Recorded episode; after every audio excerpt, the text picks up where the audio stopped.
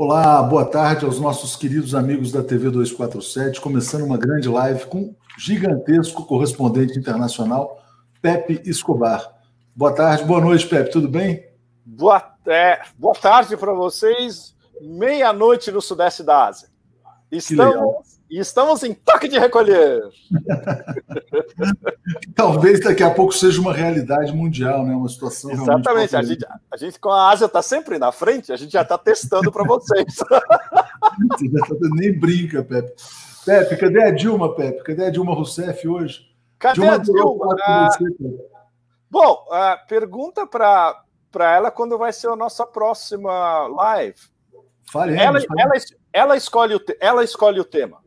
Não, foi um festival, Pepe. A Dilma me ligou, inclusive, falou assim: nossa, como é legal conversar com o Pepe, como ele conta as histórias, como ele floreia, como ele. Né, você é um grande narrador. Então, realmente, ela gostou, porque ela gosta de contar histórias por inteiro, e você também. Né? E eventualmente. Ah, eu assim, adorei essa história que ela contou. Ótimo, Muito ótimo. Bom. Eu acho que no próximo a gente pode fazer, inclusive mais descontraído, ela contando histórias das interações dela com os donos do poder e eu posso contar histórias do lado de fora. Ou seja, o, o, o, todos vocês vão ter uma visão de como funciona dentro e como funciona para nós observar do lado de fora. Pode ser muito interessante. Vladimir Putin, de Erdogan. Isso, Putin, Erdogan, Merkel, os encontros dela com o Xi. Ah, isso, isso é maravilhoso. É perfeito. Nossa, perfeito. Vamos ter outras oportunidades. Com os, latino-americanos, especialmente, a interação dela com os latino-americanos. Pode ser muito interessante. Certamente, certamente. Pepe, hoje o nosso tema é a primavera americana. Já vou pedir para o pessoal compartilhar realmente o que está acontecendo nos Estados Unidos.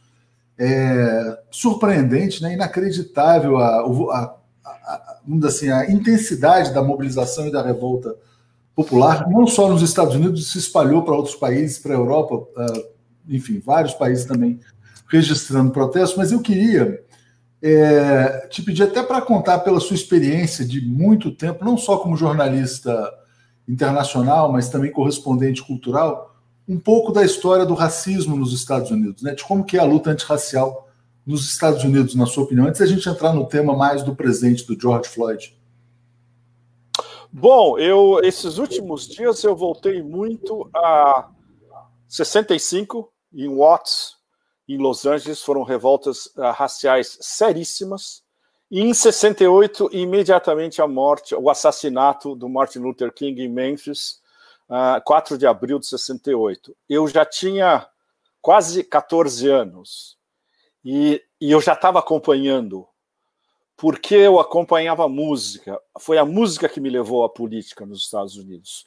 Porque eu seguia tudo de música, e no caso de Memphis, as Stax, eu já tinha tudo que saía das taxas, eu já tinha de alguma maneira em 68. Otis Redding, Booker T and the MGs, etc.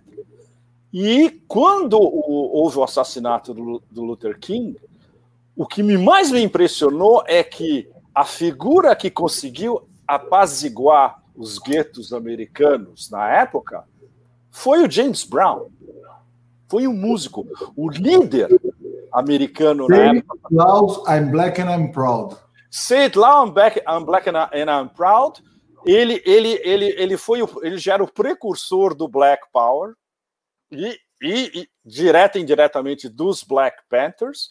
E ele era o único que tinha uma estatura nacional para não só dar concertos, como antes falar com a comunidade negra do seu pedestal de Godfather of Soul e de grande líder cultural negro, dizendo: olha, a gente sabe o que está acontecendo, é muito grave, mas é, é, destruir cidades atra, através dos Estados Unidos não é uma resposta. A gente tem que. Ele não colocou nesses termos, temos que engendrar uma resposta política. Ele disse em termos de que nós temos que uh, elevar a nossa luta para um espectro total.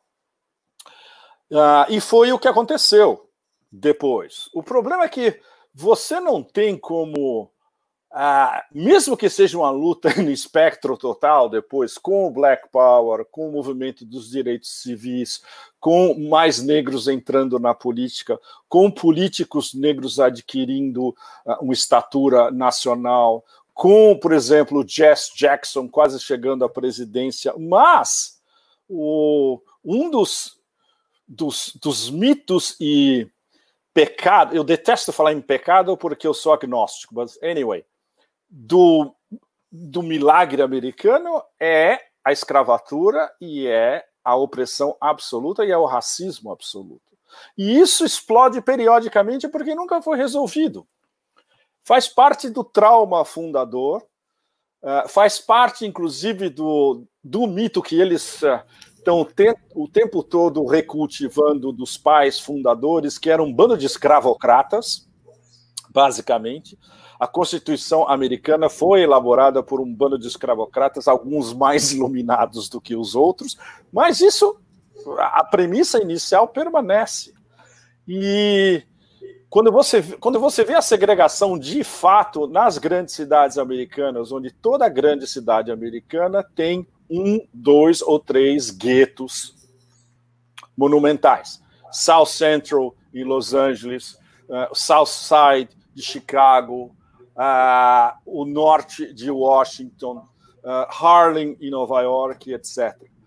Então, do meu ponto de vista como um outsider, o fato da música me impregnar completamente me levou não só a visitá-los em loco. Por exemplo, eu ia para Chicago, a primeira coisa que eu fazia era pegar um carro e ir para o South Side e no bar do Buddy Guy. Quando eu morava em Washington, no fim de semana, quando eu não ia para Nova York, eu ia para o bairro negro para escutar Go-Go Music, que é uma derivação de funk e soul mais pesado. Em LA, eu ia escutar o, o melhor hip hop da costa oeste, eu ia para South Central LA. Aí, quando você. Por exemplo, o melhor show do Public Enemy, talvez da história deles, eu estava lá por acaso, foi em LA, é, quase do lado da minha casa, eu fui a pé, e a polícia chegou a uma hora da manhã e eles queriam prender todo mundo que estava no show.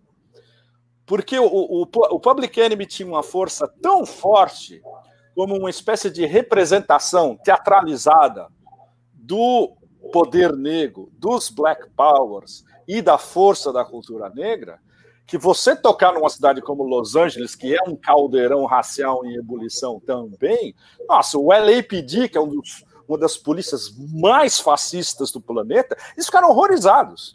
Desembarcaram e queriam levar todo mundo. Eles, eles fecharam o show, botaram a gente para fora na rua, começaram a pedir documento de todo mundo. Um negócio completamente absurdo. Um show legal, um teatro legal. Isso dá uma ideia para vocês de como a barra é sempre pesada e está sempre a ponto de explodir sempre a ponto de explodir, mas os negros foram impondo a sua presença na cena cultural, né? Os grandes na cena cultural, exatamente. Da música americana. Você falou do James Brown, depois Michael Jackson, ele nome Prince. Não, né? e, a, e a Motown, especialmente. Motown, a, a, a, Stax, ela era multicultural. A Stax eram brancos e negros. Por exemplo, o grupo básico da Stax, o Booker T and the MGs, eram dois brancos e dois negros. Era o Dennis Dunn no baixo, o Steve Cropper, um dos maiores guitarristas da história do rock, e o baterista Al Jackson, negro, e o Booker T, negro também, e o negro bem educado que estudou em college e aprendeu a tocar música clássica desde criança. Agora, então, é havia, é... havia racismo no showbiz americano ou não? Uh, havia até a explosão do James Brown. Como o James, o James Brown começou, ele, ele começou a explodir em 55. Quando chegou no começo dos anos 60, ele já era uma estrela mais no circuito negro. E quando ele começou a soltar os grandes hits dele, 62, 3, 4, 5, 65 ele soltou o Papas Got a Brand New Bag, que virou o funk de ponta cabeça nos Estados Unidos. Foi quase o início do, do novo funk americano, dos primórdios.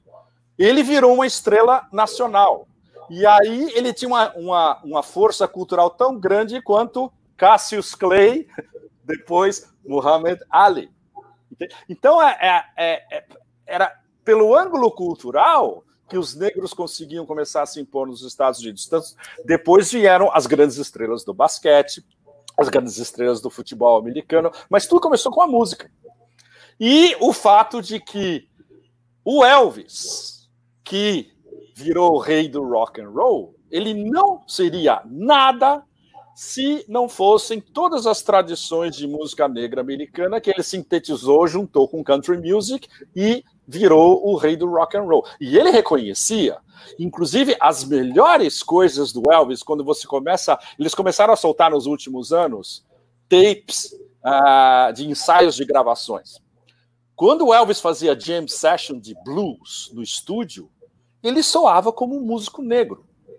Ou seja, a raiz dele era um country music, claro, um pouquinho de gospel e basicamente blues. E o, os grandes inventores do rock and roll, Chuck Berry, Little Richard, Bo Diddley, etc. Esses botaram tudo no mapa com uma força cultural tão grande que sem eles não existiria o que nos sedimentou nos anos 60, rock and roll, que foram os Beatles e os Rolling Stones.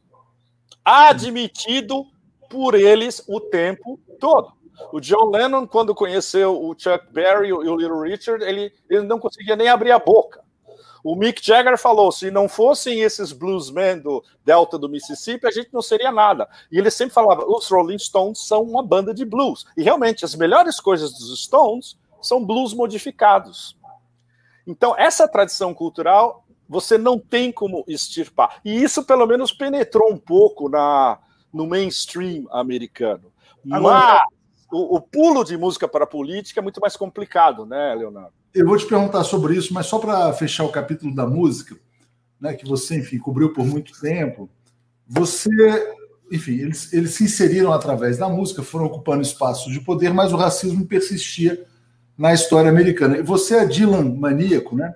É, por exemplo, você acompanhou a história do Hurricane, você teve, por exemplo, artistas americanos que foram antirracistas, assim, visceralmente antirracistas, como o caso do Bob Dylan nesse caso, ou o caso do Bob Dylan era mais anti-injustiça de uma maneira mais ampla? É, no caso do Dylan era mais anti-injustiça. Foi muito legal ele ter feito o Hurricane, porque o Hurricane foi um caso gráfico de uma injustiça direta contra um, um, um black man contra, contra um negro. Mas essa, toda essa interação que existia, por exemplo, na Califórnia nos anos 60, de, de músicos negros e brancos, de, por exemplo, outro exemplo, o Sly and the Family Stone. Sly and the Family Stone, que era a banda mais influente musicalmente do fim dos 60, começo dos 70, era uma banda multicultural. Eram pretos e brancos também, e o líder, Sly Stone, era um mega black man. Total. E o, o, o, o mais fantástico em tudo isso é que, mesmo músicos brancos não explicitamente ah, esposando ou participando ou apoiando a causa negra, eles tinham músicas muito, muito fortes que você lendo no segundo, terceiro grau eram também em favor de uma igualdade racial e cultural. Por exemplo, hoje eu estava ouvindo de novo pela milionésima vez o For What It's Worth do Buffalo Springfield, 67, antes dos Birds. Buffalo Springfield, onde tocava o Neil Young, entre outros, e o Steven Stills, que depois fez o Crosby, Stills and Nash. Você, você, lê, você lendo o For What It's Worth é uma, uma uma música a favor de direitos raciais também. É anti-opressão, anti-racismo, anti-guerra e a favor de igualdade cultural e racial. Então, tudo isso extravasou. Ah, agora, o, o, o caso do Martin Luther King é muito mais sério, porque de lá para cá, e depois com a morte do Malcolm X, não houve mais líderes. Então, o problema fundamental, por exemplo, dessa, do que está acontecendo agora, que a minha tese que eu coloquei na minha coluna de ontem, retomando mais uma vez pela música, uma música do Jill Scott Heron, que é um hino entre a comunidade, todas as comunidades negras americanas. A revolução não vai ser televisada. Uh, começo dos anos 70, justamente. Não há mais líderes na música, por exemplo, como o James Brown ou o Jill Scott Heron. Não há mais líderes no esporte como Muhammad Ali. Não há mais líderes políticos como a Angela Davis. E não há mais líderes que extravasam tudo como o Martin Luther King e o Malcolm X.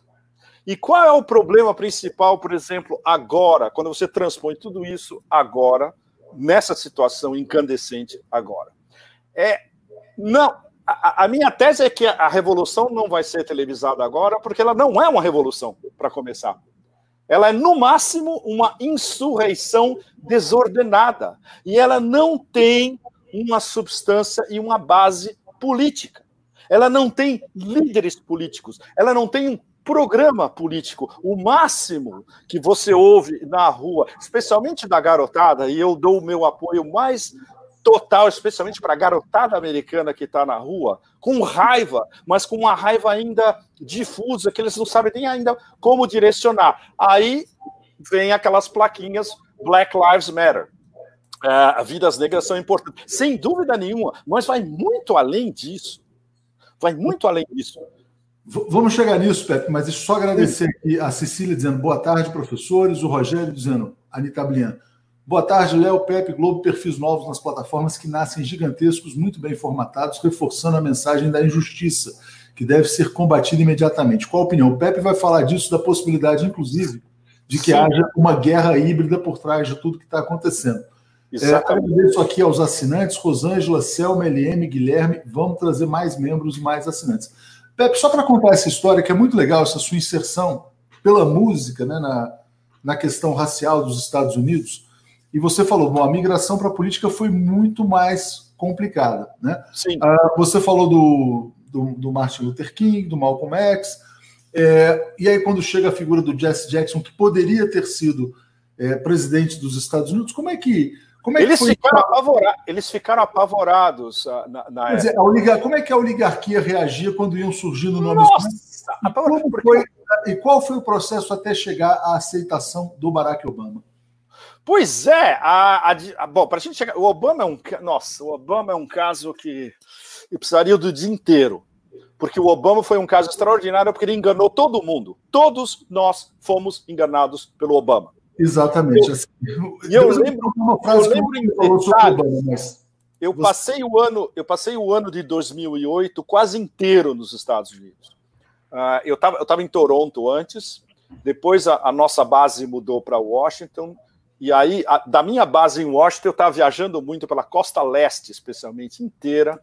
Eu fui nas duas convenções, uma em Denver, dos democratas, e outra muito interessante, sabe onde foi a convenção republicana de 2008? Em Minneapolis. Em Minneapolis e St. Paul. E foi muito legal, porque eu, eu, comecei, eu consegui entrar mais fundo de, nas contradições internas democratas republicanos, black and white, de Minneapolis também. Minnesota me interessava por causa do Dylan. o Dylan nasceu em Duluth, Minnesota, então eu sempre tive um interesse Minnesota na história. Uh, Peraí, onde eu estava? Uh... Oh, shit. A gente chegar no Obama, velho. Oi? Ah, para chegar no Obama. Exatamente. 2008, eu lembro perfeitamente que o Obama, por que ele conseguiu sintetizar toda a raiva progressista americana em uma palavra: change, mudança. Foi um golpe de PR de gênio. A campanha dele não tinha nada de substância. A única coisa era change. Você lembra da musiquinha dele do Steve Wonder? Exatamente. Não, exatamente. E ele usava a musiquinha do Steve Wonder, uh, Sign Seal Delivered, porque a Michelle, não é, não é, não é, não é ele. É a, a Michelle tem um, um, conhecimento musical muito superior ao Barack. Barack não é um cara que, que acompanhava música, ela acompanhava música. Bom, e então ele nos enganou completamente, porque a exasperação com os neocons era Total, abs, absoluta. Ou seja, depois de, de Bush, qualquer coisa que vier é, é extraordinária, e ainda por cima, um negro carismático, que sabe falar, tem poderes de oratória, articulado, charmoso, etc. E nos enganou completamente. E isso a gente só foi perceber depois, quando revelou-se que o que estava vendo era um contínuo geopolítico Bush-Obama, e que a no final das contas, em termos especialmente geopolíticos, a administração Obama foi ainda mais fascínora do que a administração Bush. Obama matou crianças. Prêmio Nobel, direta e indiretamente. Toda terça-feira eles tinham um, uma, reunião, uma reunião que se chamava The Kill List, a lista da matança. É onde ele juntava o Conselho de Segurança Nacional, com a aprovação final do presidente de quem os drones iam matar nos próximos dias. E isso necessitava sempre uma permissão explícita do presidente dos Estados Unidos. E isso valia para Iêmen, Somália, Uh, áreas tribais do, do, Paquistão, dentro do Paquistão, dentro do Afeganistão, especialmente. No Iraque já estava. Os não tinham esse nome, não, né? Era só o apelido que não, a, a, nos meios de inteligência. Meios de inteligência. Era, nos meios de inteligência era chamado de kill list a lista da matança. Claro, jamais você ia ler a Kill List no New York Times. Imagina, presidente. ou, ou imagina, imagina na CNN falando: ah, hoje o presidente Obama se reuniu para estudar a Kill List. Claro que não.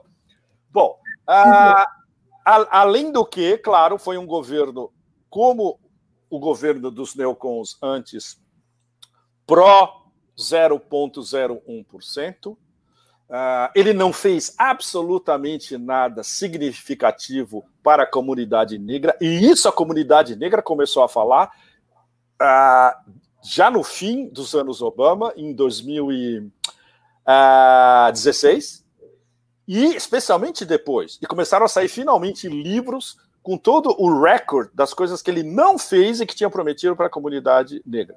Uma das coisas que ele fez foi incentivar a criação do Black Lives Matter. E isso é muito interessante porque está voltando agora, porque essa criminalização pela extrema-direita americana do Black Lives Matter, as vidas negras são importantes, é a reação basicamente deles diretamente contra o Obama, que é a mesma lógica na cabeça do Trump e na cabeça do Steve Bannon e, da, e na cabeça de todo mundo que está em volta do, do Trump na Casa Branca. Tudo que o Obama fez tem que ser desfeito. Daí o fato dessa, principalmente da criminalização do Black Lives Matter. O Black Lives Matter é um, um assunto extremamente complicado porque não é monolítico. Tem Black Lives Matter São, no, no Rio de Janeiro, por exemplo. Tem Black Lives Matter e uh, Vidas na Favelas Matter no Rio. Tem Black Lives Matter na França. Ou seja, é, é, um, é um movimento de, basicamente, antirracismo e antiviolência policial que é não só americano, mas está em boa parte do Ocidente. O, e a mesma coisa o Antifa. O Antifa a gente vai falar daqui a pouco, Leonardo, porque é ainda mais complicada a história. Eu te mandei, inclusive, o link do livro. O link para abrir aqui. Que é legal, você, que é legal você mostrar. Fechar a questão do Black Lives Matter, uh, começam a surgir, então, casos de violência policial nos Estados Unidos, no governo Obama, e ele tem uma resposta muito pusilânime, vamos dizer assim, a, Sim, a violência policial. Por que, que ele não avançou mais na questão racial, na sua opinião? Por que, que ele se alinhou com a elite branca, de Bom, eu vou, dar, eu vou dar uma resposta extremamente barra pesada, mas ela é realista. Vocês me desculpem a franqueza. Porque ele era o nigger nosso. O nosso negro. Ou seria o que o Norman Mailer, nos anos 60, chamava de white nigger negro branco. E o Obama era um negro branco no fundo. Me desculpem a franqueza, mas isso é absolutamente factual. Ele queria se inserir no sistema e ser reconhecido como um primus inter pares pelo sistema. Daí o fato dele estudar como um maluco em Harvard para ser o melhor da classe. Ele editava a revista uh, da, da, faculdade. Uh, ele estudou em Colômbia para entender um pouco de relações internacionais.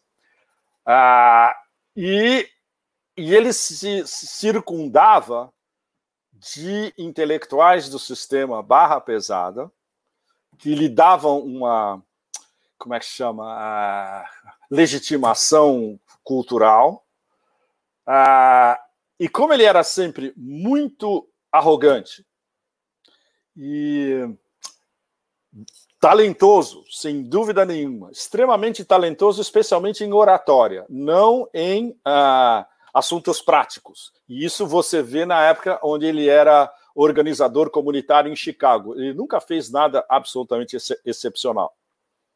E a experiência do Senado dele foi muito limitada. E como que ele surgiu de um dia para o outro? Por causa da oratória. Eu lembro exatamente no dia, foi o primeiro discurso nacional do Obama.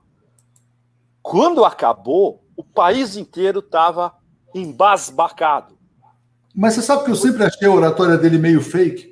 Não autêntica. Ah, então, então você, você, matou, você matou desde o começo, Leonardo. Mas muito pouca gente percebeu, muito pouca. Praticamente ninguém percebeu desde o começo que era uma gigantesca operação onde já desde esse primeiro discurso, quando ele ainda era senador, ele estava ainda pensando, quem sabe, em se candidatar em 2008, esse discurso foi em 2007, se não me engano. Ela não era visceral, Pepe. Ele era um domador de palavras. Exatamente, é oratória. Isso é uma coisa é que sabe. do Lula. O Lula é muito não. verdadeiro. Então é mais o, ou menos. Não, o, o, Lula é um gênio porque o Lula é instintivo. Exatamente. O, o, Lula, o Lula pode falar três, quatro parágrafos e é uma bomba. É instintivo, vem direto. É, é, natural, é inato. O Obama não. O Obama é articulação retórica. É o que você aprende em Harvard e em Yale durante pelo menos dois, três anos. Como você articular retoricamente e, não, e, no fundo, não falar absolutamente nada. E se você estuda Harvard Law, direito em Harvard, você é um especialista em falar 15, 20 minutos, essencialmente não dizer nada, mas com, flori, com florilégios que deixariam o Aristóteles embasbacado, entende? Tem uns filósofos brasileiros que são mais ou menos assim. pois é, então isso funciona muito, isso funciona muito bem no Senado, no Congresso, nos think tanks, eh, na grande mídia, eh, isso, mas especialmente na política. E o Obama era um excelente expoente dessa vertente. Tanto assim que ele conseguiu enganar todo mundo em 2008. Quando começou o governo em 2009, onde uma das primeiras coisas que ele fez, e isso eu lembro exatamente porque eu estava cobrindo esse negócio direto, foi o surge no Afeganistão. A primeira coisa que ele fez em política internacional foi elevar o número de tropas no Afeganistão, porque ele dizia que o Afeganistão era a guerra certa. Ele foi contra a guerra do Iraque, mas ele achava piamente que a guerra no Afeganistão era a guerra certa. Então a primeira coisa que ele fez foi botou mais um monte de tropas, assim todo mundo sabe o que aconteceu depois, né? Então, a, a, só em 2009, os primeiros que estavam alertas começaram a ver, opa, isso daí é exatamente o Bush em esteroides, é a mesma coisa. E quando chegou no segundo mandato, depois de 2012, ficou, ficou pior ainda, com a história da. Porque já tinha passado a história da Síria, que oficialmente a história da Síria, ele, ele não queria, entre aspas, ele queria uma espécie de operação da CIA de contra-insurgência no escuro.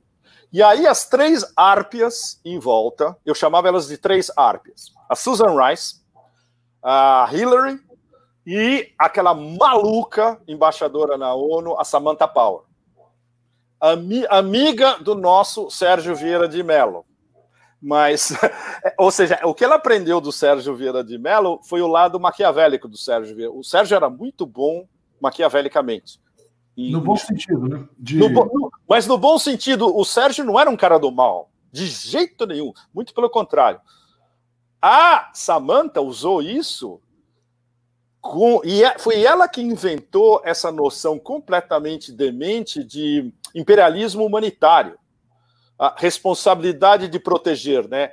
É, R2P, Responsibility to Protect, responsabilidade de proteger. Ela vendeu esse conceito para Obama e por causa desse conceito eles ah, não só destruíram a Líbia, isso foi aplicado na Líbia, como eles queriam expandir para a Síria e fazer a mesma coisa. Até que os russos finalmente acordaram e a gente também sabe o que aconteceu depois. Tudo isso aconteceu durante o governo Obama. E hoje, finalmente, a gente tem o recorde histórico de tudo que ele fez e não tem absolutamente nada a ver com o que se esperaria de um presidente negro. Pelo que você fala, então, os negros jamais chegaram ao poder nos Estados Unidos. Nunca. Não, muito exatamente. Exatamente, esse é o ponto. O Obama era, mais uma vez repetindo o, o, o Norman Mailer, era o negro branco. Pois o... é, aí, Pepe, como é que chega a situação, então? Por que, que nasce, como nasce a questão dos supremacistas brancos? É, qual é a origem disso? É uma resposta ao Obama ou isso vem de antes, essa alt-right americana? E como é que vem esse movimento de supremacia branca? Isso vem, isso vem, isso vem de antes. Ah, durante o, o, o reaganismo começou a subir de um ponto de vista de uma mistura de supremacia branca com evangelismo, cultivado já pelo reaganismo durante todos os anos 80. Ah, nos anos Clinton, nos anos 90, ficou mais ou menos uh, em banho-maria, porque os anos Clinton, basicamente, eram todo mundo agora vai ganhar dinheiro. Vamos nos divertir, vamos ganhar um monte de dinheiro. Então, todo mundo, todo mundo, inclusive, esqueceu dessa polarização direita-esquerda, porque o Clinton posava como centrista e ele dirigiu como um centrista, no fundo, um centrista imperialista, né? Mas isso funcionava para todos os lados. Claro, menos para aquele.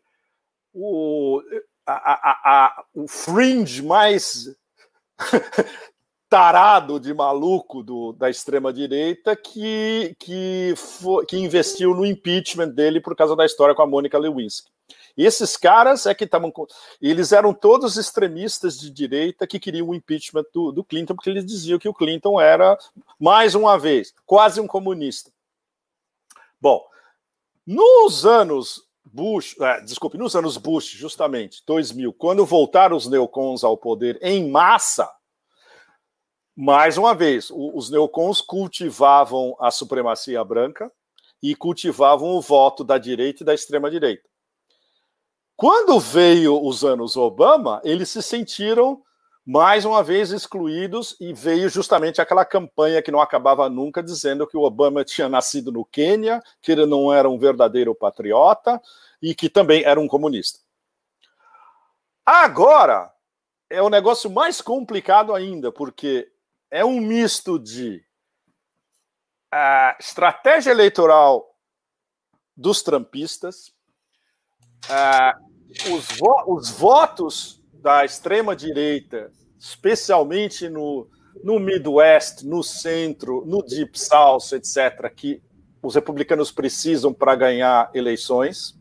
Parêntese, Pepe. Hoje tem uma matéria, não sei se é New York Times ou no Político, dizendo que rebeliões, revoltas raciais nos Estados Unidos, em geral, favorecem os republicanos. Ah, mas, mas não há menor. Não há menor. Um eleitor branco, vamos dizer assim. Então, eu queria que você sim, falasse sim. sobre isso. Sim, não há a menor dúvida. Então, então, eles precisam desesperadamente desses votos de to todo esse espectro que une uh, evangelistas de diversas evangelistas, sionistas evangelistas, evangelistas radicais, apocalipsistas, tudo, tudo.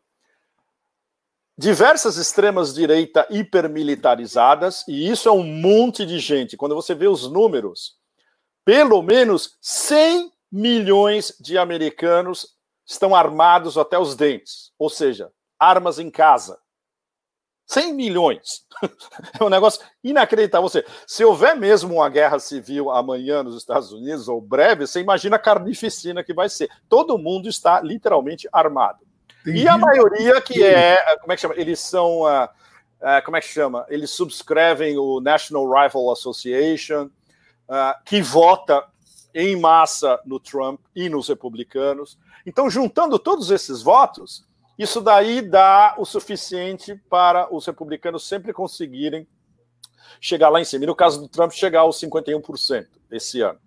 O problema é que esses votos também estão desequilibrados, porque aí tem gente que é pró-deep state, tem gente que é pró-trumpista, tem gente que acha que o Trump não está sendo duro o suficiente com tudo que está acontecendo agora, ou seja, são os extremos racistas. É, é, uma, é, um, é uma, como é que chama? É uma corrente que inclui essa facção que se chama Boogaloo Boys. Eu não sei se no Brasil vocês sabem, vocês já ouviram falar dos Boogaloo Boys.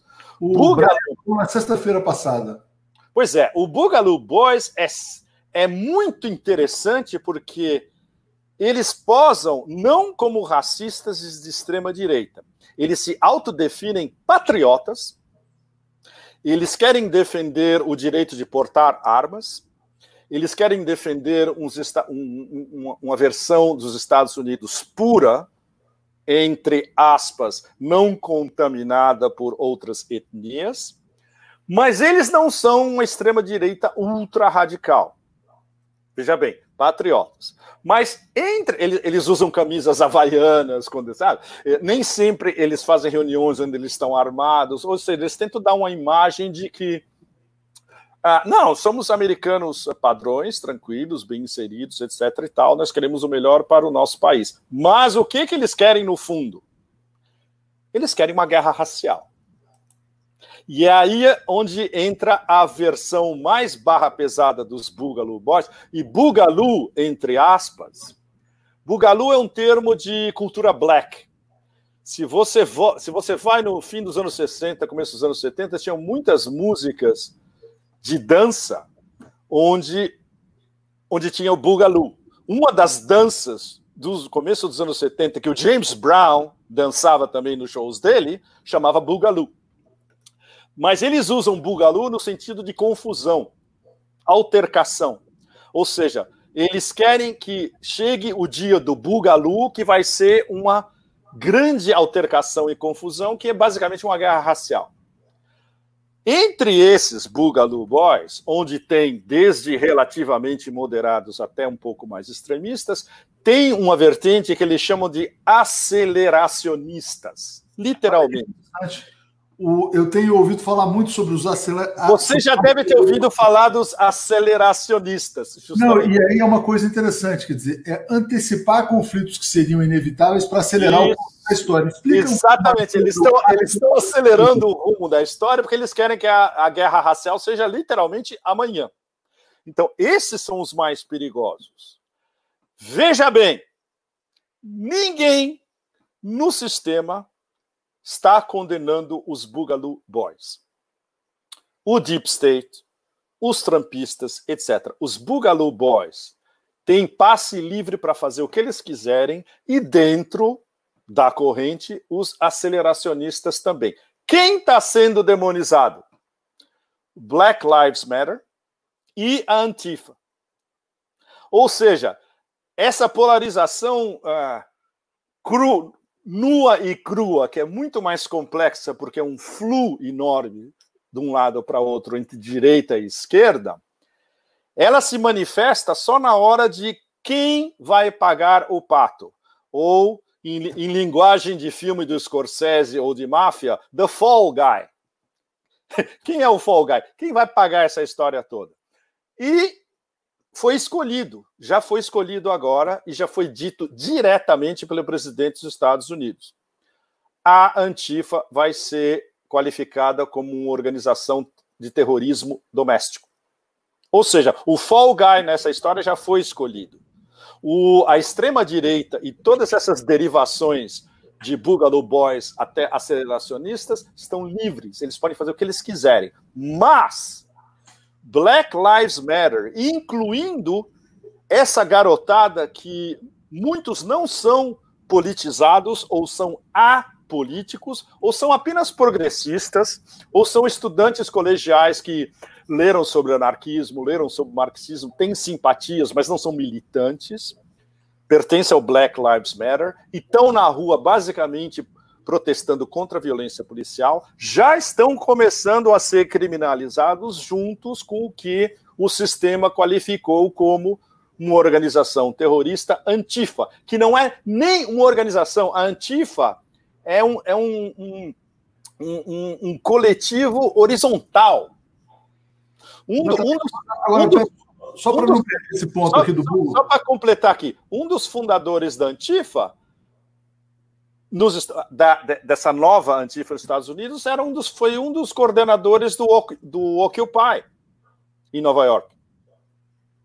Ou seja, é como se a Antifa fosse uma, uma evolução mais é, ativa e mais uh, hardcore do Occupy, que, como a gente sabe, foi destruído completamente. Você, você lembra o dia que o NYPD entrou no Zuccotti Park e acabou com o Occupy? Né?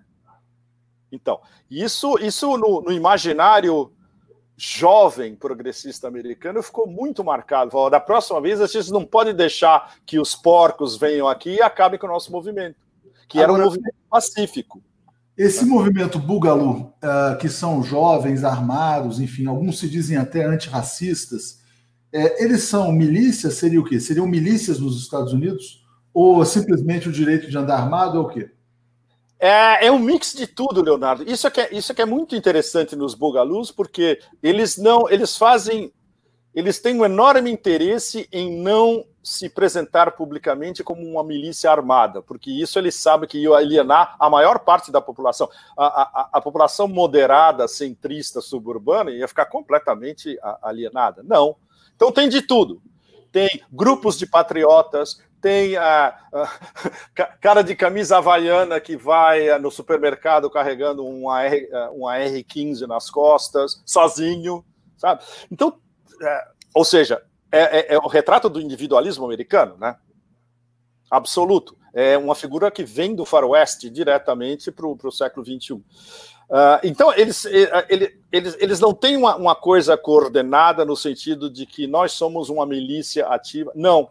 E isso é que os torna ainda mais, uh, uh, eu diria, um, um misto de sedução para essa massa silenciosa e um perigo também porque eles têm capacidade de se coordenar. Por exemplo, isso é, é, exatamente new slang for a coming civil war. Isso é é uma boa definição sintética, especialmente porque eles não eles fazem o possível para não se codificar como um grupo fechado.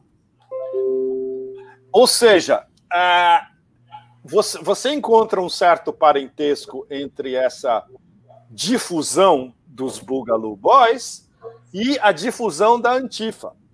A Antifa também, a Antifa não é um grupo. A Antifa não é uma, sabe, eles não, eles não têm um endereço. Não, não é, não é assim. É, é, é uma coletividade de gente que pensa no mesmo sentido. Olha, no livro do. Eu te mandei o livro do, do Mark Bray, né? O Manifesto da Antifa. Tá aqui, vou abrir para você aqui. Não, eu, se, eu separei, eu separei aqui na página 147, tem um trecho extremamente interessante onde ele ele está perguntando se antifascistas são contra a liberdade de expressão, que é um, é, é, é um tema absolutamente crucial nessa história, nessa história toda. Aí ele dá uma definição curta e excelente de o que é antifascismo. Ele define antifascismo não, e aí não só nos Estados Unidos, mas valendo para o Ocidente inteiro. É, é uma política de esquerda pan-revolucionária, exatamente, aplicada para a luta contra a extrema-direita. Essa, essa, é a definição sintética, né? Ah, e isso, claro, requer uma, uma explicação a seguir que ele dá juntando um número de diferentes tradições socialistas. Exatamente o, a maior parte da antifa americana, eles são anarquistas. Mas não tem só anarquistas na antifa americana, tem anarquistas, tem marxistas leninistas tradicionais, tem, certamente maoístas velha guarda, tem leninistas, tem social-democratas, tem tudo. Uh, e se você vê essas derivações da antifa pela Europa, é a mesma coisa. Na, na Alemanha e na França, especialmente porque a esquerda na França é, como a gente sabe, é aquela demência de 58 mil facções diferentes, mas eles todos se unem nessa, nessa definição sintética que a gente viu agora, que é uma aversão organizada e um, um mecanismo organizado de luta contra a extrema-direita. Olha, Pepe, olha que legal. Eu acho que esse programa está sendo um dos mais legais, porque a gente está fazendo numa linha cronológica. Né? Sim, sim. Até chegar na discussão atual. É, e realmente é muito interessante, porque muitas pessoas aqui nem conheciam essa palavra antifa, para muitas pessoas foi surpresa. O Trump é mesmo? Faz... Ah, agora deixa eu te fazer uma pergunta. O antifa não é conhecido no Brasil? Não, não é que não seja conhecido. Muitas pessoas estão se declarando antifascistas, mas essa ideia de antifa como um movimento, na verdade, quem deu popularidade a isso foi o Trump. Quando o Trump vai no Twitter e fala assim: olha, Antifa será classificada como uma organização terrorista. E não é nem uma organização, é muito mais uma ideia do que uma organização. É uma ideia, exatamente. É, e essa definição é, é, é um sentimento pan-revolucionário. E, e, e pan-cultural e pan-nacional, multinacional não é? É, é, é? em várias partes do Ocidente também. Então, e é interessante. A minha pergunta é essa: no, no, no, no Brasil ainda não está. É, isso ainda não está codificado. Uma coisa que está na franja da esquerda, porque a esquerda tem uma discussão que é muito mais, sei lá, marxista, de luta de classes, da, da formação tradicional da esquerda. Formação tradicional, sim, sim, sim. E não da luta contra a extrema-direita, até porque a extrema-direita no Brasil foi um susto, né? foi um acidente. Foi uma coisa que de repente chegou ao poder e ninguém esperava. E agora que as pessoas estão começando a acumular conhecimento para enfrentar a extrema-direita. É interessante como a extrema-direita nos Estados Unidos também tem, vamos dizer assim, suporte em movimentos que aqui são pouco conhecidos. Essa coisa do aceleracionismo. Não, isso, isso, eu imagino que não tem em lugar nenhum fora os Estados Unidos. Não, mas as pessoas, tem pessoas que discutem aqui. Ótimo. A própria, a própria vamos dizer assim, pulsão pelo armamentismo que está nessa coisa do Bugalu então eu acho que mais e mais as pessoas vão incorporar para entender o seguinte: como o Bolsonaro ele é um espelho né, do que acontece nos Estados Unidos assim em escala menor e mais grotesca, né, as pessoas vão ter que aprender sobre Antifa, sobre tudo isso que você está falando, sobre Bulgaru, enfim.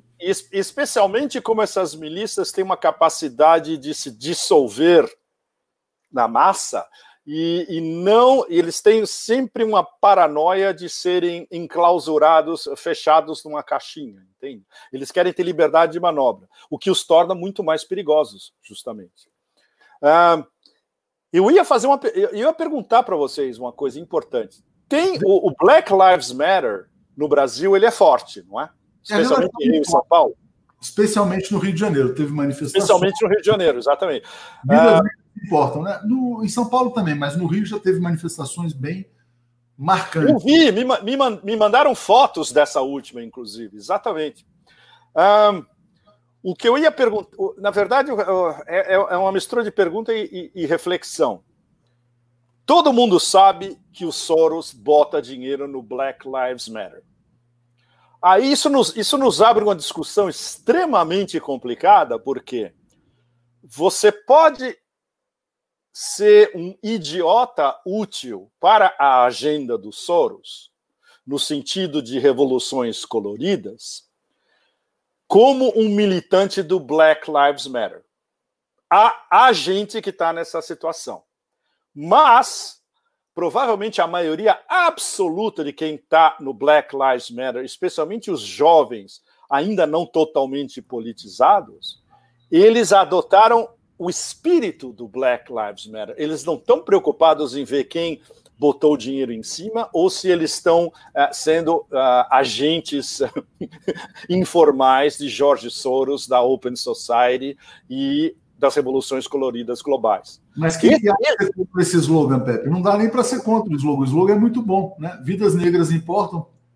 Então, e até me parecia uma coisa muito mais espontânea, né? Oh, mas esse é, esse é o problema, Leonardo, porque como a ideia é muito forte, tem um apelo enorme, transracial, transclasse, etc. Soros, que é um personagem além de nefasto, ele se apropriou disso também e, claro, que ele vai funcionar, ele vai, é, como é que chama, weaponizar e financiar uma ideia como essa, porque ele acha que há possibilidade. O, o, o sistema das open societies dele, que é um sistema global, pode utilizar essa moçada bem educada, boas universidades, etc., como massa de manobra para revoluções coloridas. Exemplo: o que aconteceu na Ucrânia, que basicamente eles tiveram que usar um bando de nazis na verdade, os bandeiristas da Ucrânia, que são remanescentes do nazismo, são neonazis, no fundo, tiveram que usar os partidos de extrema-direita da Ucrânia para poder dar o golpe no Maidan. Uh, nas revoluções coloridas daqui para frente, eles podem, sabendo como manipular o jogo, usar massas jovens afiliadas ao Black Lives Matter. E isso é o perigo enorme dessa garotada ser instrumentalizada para um objetivo que não passa na cabeça deles. Não tem nada a ver você tá na rua em Los Angeles, em Nova York ou no Rio de Janeiro protestando contra a violência policial e racismo, e no dia seguinte você está sendo instrumentalizado para depor um governo. Exatamente. Agora, Pepe, a gente vai entrar agora no caso de George Floyd, daqui a pouquinho. Demoramos 50 minutos para chegar lá, saber como é que são as coisas. Não, mas é, é, isso, isso é o mínimo indispensável para a gente começar a conversar do que está acontecendo agora. Não, eu sei. Eu vou levar os comentários, pego o café. Tem muita, muita gente que te mandou um alô aqui. A Paula Maia falou. Repara, Pepe, repara o movimento de 20 em 20 anos que começaram nos anos 20, 40, 60, 80, 2000. Pela astrologia, vemos os 10 primeiros de ascensão e efervescências, 10 de declínio. Falando que estamos no último de declínio. Vicente dizendo que a beleza, beleza da colcha de retalhos é a diferença do pano. Rodrigo, boa tarde a todos, boa noite, Pepe. Pepe, em dúvida sobre qual faculdade fazer, geografia, relações internacionais, jornalismo, qual é ideal para seguir os seus conceitos sobre geopolítica? Não, não, não, não, não faça jornalismo, você, você vai sofrer pior do que o, o Mazoc. Não, uh, geografia. Geografia. Geografia, geografia, muito bom, Pepe. O Wilton falando que o Obama lembra muito Haddad, Júlio César dizendo Escobar, por que Obama não volta a se candidatar em eleições norte-americanas? Há um impedimento? Deixa eu só responder para a gente já correndo. Não há impedimento, mas há uma tra tradição de ex-presidentes não se recandidatar. É, é, é, é, a famosa regra não escrita. Mas, não... Mas, mas, veja bem, quem é a candidata número um no caso de Joe Biden não conseguir lembrar nem o dia que ele nasceu? Michelle Obama. Olha interessante, é a volta, né? Então, então é a volta do Obamismo. E aqui dizendo, uh, Tatiana falando, falando interessante suas, suas colocações sobre, sobre Obama, fica explícito ele não ter protagonismo, nem ser líder do povo preto americano. Ângela dizendo, nome para o programa do Pepe com a Dilma, dois olhares, beijos, queridos, pessoal sentiu muita falta aqui da Dilma com você também. Gabriel dando um alô, Evaldo dizendo, Pepe, existe o grupo The Family conservador? Se sim, Obama foi adestrado nele? Pedro Cândido, se você quiser anotar aí, Pepe, como o Pepe analisa a postura do secretário de Defesa Mark Esper, que não apoiou. Nossa! Isso, isso eu podia falar o dia inteiro sobre esse vagabundo. Então, anota aí, porque a gente ainda vai chegar lá, Pepe, só para você. Ah, eu, eu, vou anotar o Mark Esper, porque eu vou falar dele daqui a pouco, por, por várias razões. É, porque a gente ainda vai entrar no George Floyd, né? Então ele pediu. Isso, a... exatamente. De conhecer o racismo, enfrentá-lo e erradicá-lo. Aliás, foi muito legal a fala do Tim Cook também, que é o presidente da Apple, sobre racismo. É, LM dizendo, Pepe sempre perspicaz, inteligente. É, querendo saber se você vislumbra uma saída para o conflito racial, porque a via eleitoral nunca foi é, solução, e aí até para você falar se a gente vai chegar numa revolução objetivamente, né? Rodrigo dizendo, Pepe, Obama foi uma maneira do Deep State agir como soft power chinês. Atush, por favor, não deixe de falar sobre o fake juntos. Ah, sim, mas aí, aí não sei se vai... Não, é, é, o, é um movimento juntos aqui no Brasil, que tem gente que fala que pode ter Jorge Soros também, enfim, mas a gente pode. Eu, nem, eu nem sei o que é. Se vocês não explicarem é. o que é, tudo bem. Eu te falo no final. Corisco dizendo: estão expondo perfis antifa no Brasil, já tem PL tentando criminalizar. A esquerda abandonou quem foi para a rua, assim como no Chile. Lúcia Botelho está dando uma luz e ela está dizendo: esse negócio de liberdade de expressão pode estar ligado também aos fascistas do Bozo. Porque eu vou te falar o seguinte, porque aconteceu logo depois que o Trump fez esse tweet criminalizando o movimento antifa a ideia antifa, é, o que, que aconteceu? O Bolsonaro retuitou, o Bolsonaro e o Trump se falam, um é chefe do outro, objetivamente, sim, parece que existe sim. assim uma dominação total imperial. E aí o que acontece? O Eduardo Bolsonaro, filho do Jair Bolsonaro, a, não, na verdade, um deputado deles apresenta um projeto criminalizando o que seria antifa no Brasil, né, e 70% dos brasileiros já estão se declarando antifascistas nas redes sociais, ou muitos estão se declarando então, antifascistas. Então, 70% do Brasil é antifa, na prática. Muitos, na verdade, tem 70% que são contra Bolsonaro, alguns estão se declarando antifascistas. Né? É, então, tudo que está acontecendo nos Estados Unidos está se reproduzindo aqui no Brasil também.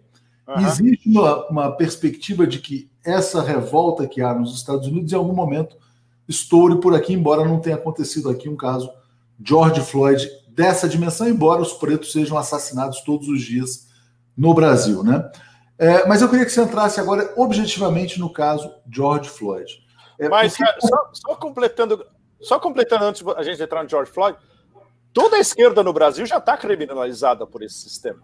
Em tese, sim, porque é. todos vão poder ser considerados antifascistas. Né? Exatamente. Exatamente. E pode ser um movimento. E aqui no Brasil também, hoje está tendo uma discussão muito importante porque vai haver manifestação no próximo domingo. Né?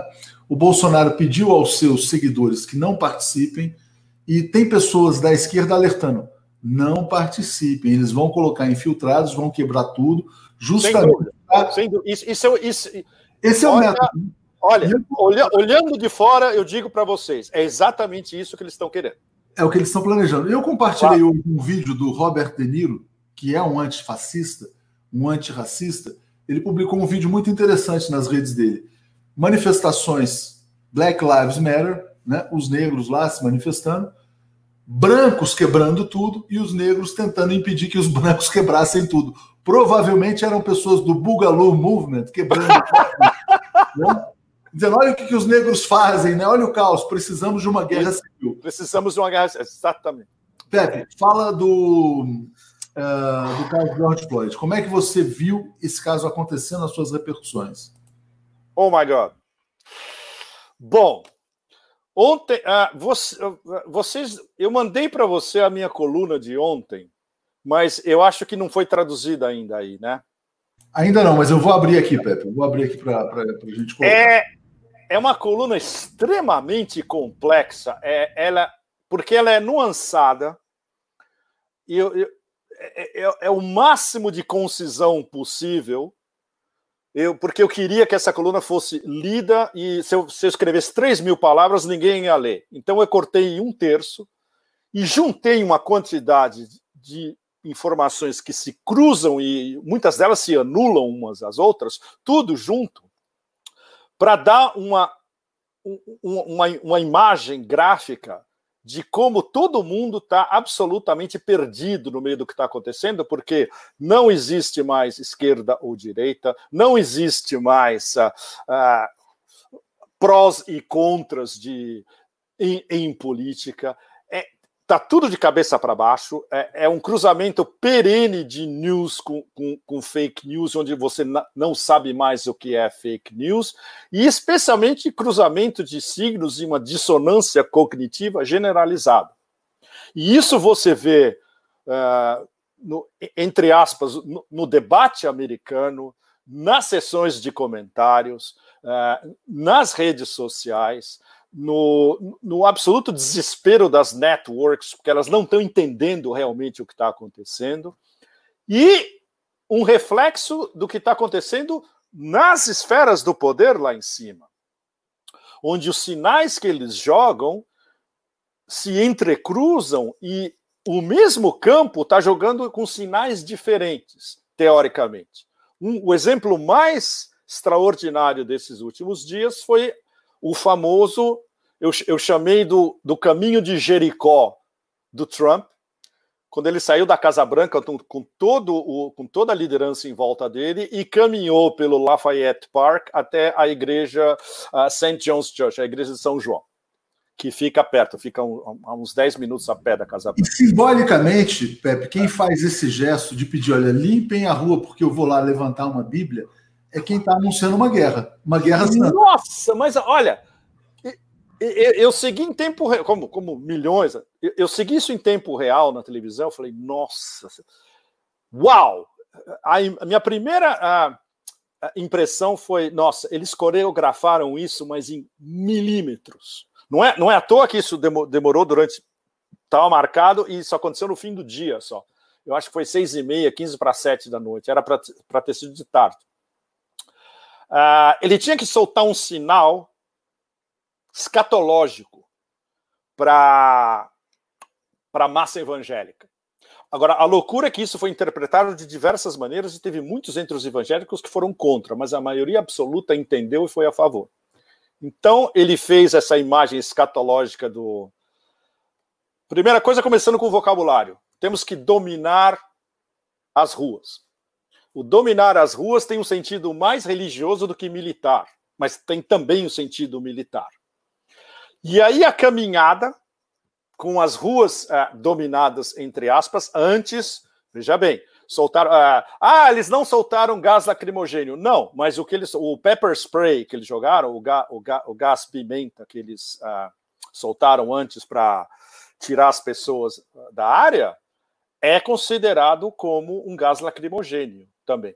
Porque o pepper spray provoca. Todo mundo que já tomou pepper, gás pimenta sabe, provoca lágrimas. É um gás lacrimogêneo. Dominou as ruas, fez a caminhada, chegou na frente de uma igreja que tinha sido atacada, com um board de madeira atrás, pegou a Bíblia, não falou nada, ergueu a Bíblia, mostrou. Depois ele fez um sinal assim para todo mundo ficar quieto. Ou seja, a mensagem o tempo todo era para a massa evangélica no Arkansas, Wisconsin, aqueles buracos no fim do mundo, Deep South inteiro, etc. E para ele era o mais principal. E isso foi interpretado. O, esse, esses mais apocalipsistas entenderam perfeitamente. Ah, é isso. É, é, foi o caminho de Jericó. Uh, ele tem que dominar o, o, o, reino. Ele vai agora trazer o reino do, do Senhor sobre a terra.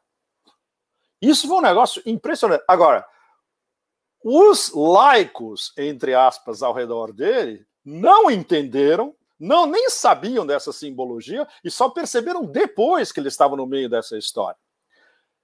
Incluindo justamente Mark Esper, que é um lobista da Raytheon, um cara absolutamente medíocre, que usando a porta giratória em Washington, ele saiu da Raytheon e agora está no Pentágono. E quando for mandado embora, pode ser inclusive mandado embora nas próximas horas ou dias pelo Trump, ele vai voltar para uma daquelas empresas de, de, de armamento. Ele foi contra essa história, porque não, não, é que ele entendeu a escatologia, ele achou que ele estava sendo manipulado pelo presidente. Agora, o mais interessante é outro que fez a caminhada, mas que não apareceu na foto depois, o comandante do Joint Chief of Staff, ou seja, é o Monsieur militar americano, comandante do Joint Chiefs of Staff, o, o, o General Milley.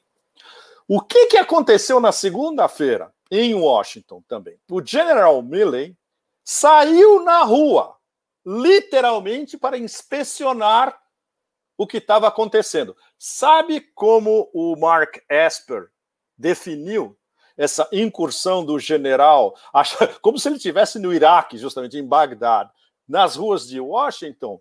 Ah, ele veio supervisionar o campo de batalha. Literalmente. Isso é uma loucura, porque isso é linguagem militar aplicada na capital dos Estados Unidos. Quando eu vi isso, é, é, outra coisa que eu quase, eu quase caí da cama quando eu vi esse negócio. Declarou, eu estava lá. Eu estava lá em 2007, Leonardo, em Bagdad, quando o John McCain visitou Bagdad durante, sei lá, 7, 8, 10 horas, e teve uma photo opportunity onde ele saiu na rua uh, de, de John McCain, né? É, sem capacete, sem nada, para dizer: olha, estamos aqui, está tudo bem, etc. Só que o que as câmeras não mostraram é que tinha um, um exército gigantesco atrás, segurando a área, justamente o campo de batalha, para o John McCain aparecer na TV americana dizendo: olha, está tudo bem no Iraque, está tudo sob controle, etc. Quando eu vi o General Milley fazendo isso em Washington, 13 anos depois, é a loucura. Na minha cabeça, o que, que veio? O Iraque agora está dentro dos Estados Unidos. Exatamente. É a guerra, é... A, a, guerra ao terror dentro de casa. Ah, exatamente, é uma loucura. A guerra voltou. É o blowback da guerra, é o blowback do choque and deles dentro da capital. Uma loucura. E eles tiveram que passar helicópteros antes, fazendo o que a gente chama em linguagem de inteligência show of force. Show de força. Você, você pega um helicóptero que passa rasante em cima, o barulho do rotor é um negócio tão absurdo que você sai correndo ou ele te, você quase fica surdo. Isso eu vi no Iraque várias vezes. Eles faziam isso em Sadr City às três da manhã. Você acredita? Ele, Sadr City é um favelão no sul de Bagdá. E quando a, durante o surge do Petreus em 2007, eles faziam esses shows of force três, quatro horas da manhã. Quando eu fui lá depois para entrevistar o, o, o, pessoal de Sadr City, eles falaram: nossa, as nossas crianças estão traumatizadas para sempre. Eles ouvem um barulho, eles acham que está vindo. Se, se, se, eu ligo o, liquidificador, eles acham que tem um helicóptero que vai chegar aqui e vai começar a atirar em cima da gente. Isso aconteceu em Washington na segunda-feira. Ou seja, eles estão usando, inclusive, essa simbologia militar e linguagem militar dentro dos Estados Unidos, como se eles estivessem preparando a população para a possibilidade para a possibilidade justamente de uma intervenção armada de peso dentro dos Estados Unidos, que é um negócio completamente ilegal, diga-se. Ou seja, Pepe, então a gente vai chegar no ponto de que a consequência deste episódio pode ser a militarização do país, uma lei marcial, que é o que você escreve no seu post do Facebook. Isso. É, então você acha que tem gente, hoje eu estava fazendo um programa de manhã e uma pessoa falou: o caso de George Floyd é uma false flag no sentido de que, não de que ele não foi, óbvio, ele foi assassinado pelos policiais, sim, mas sim, sim.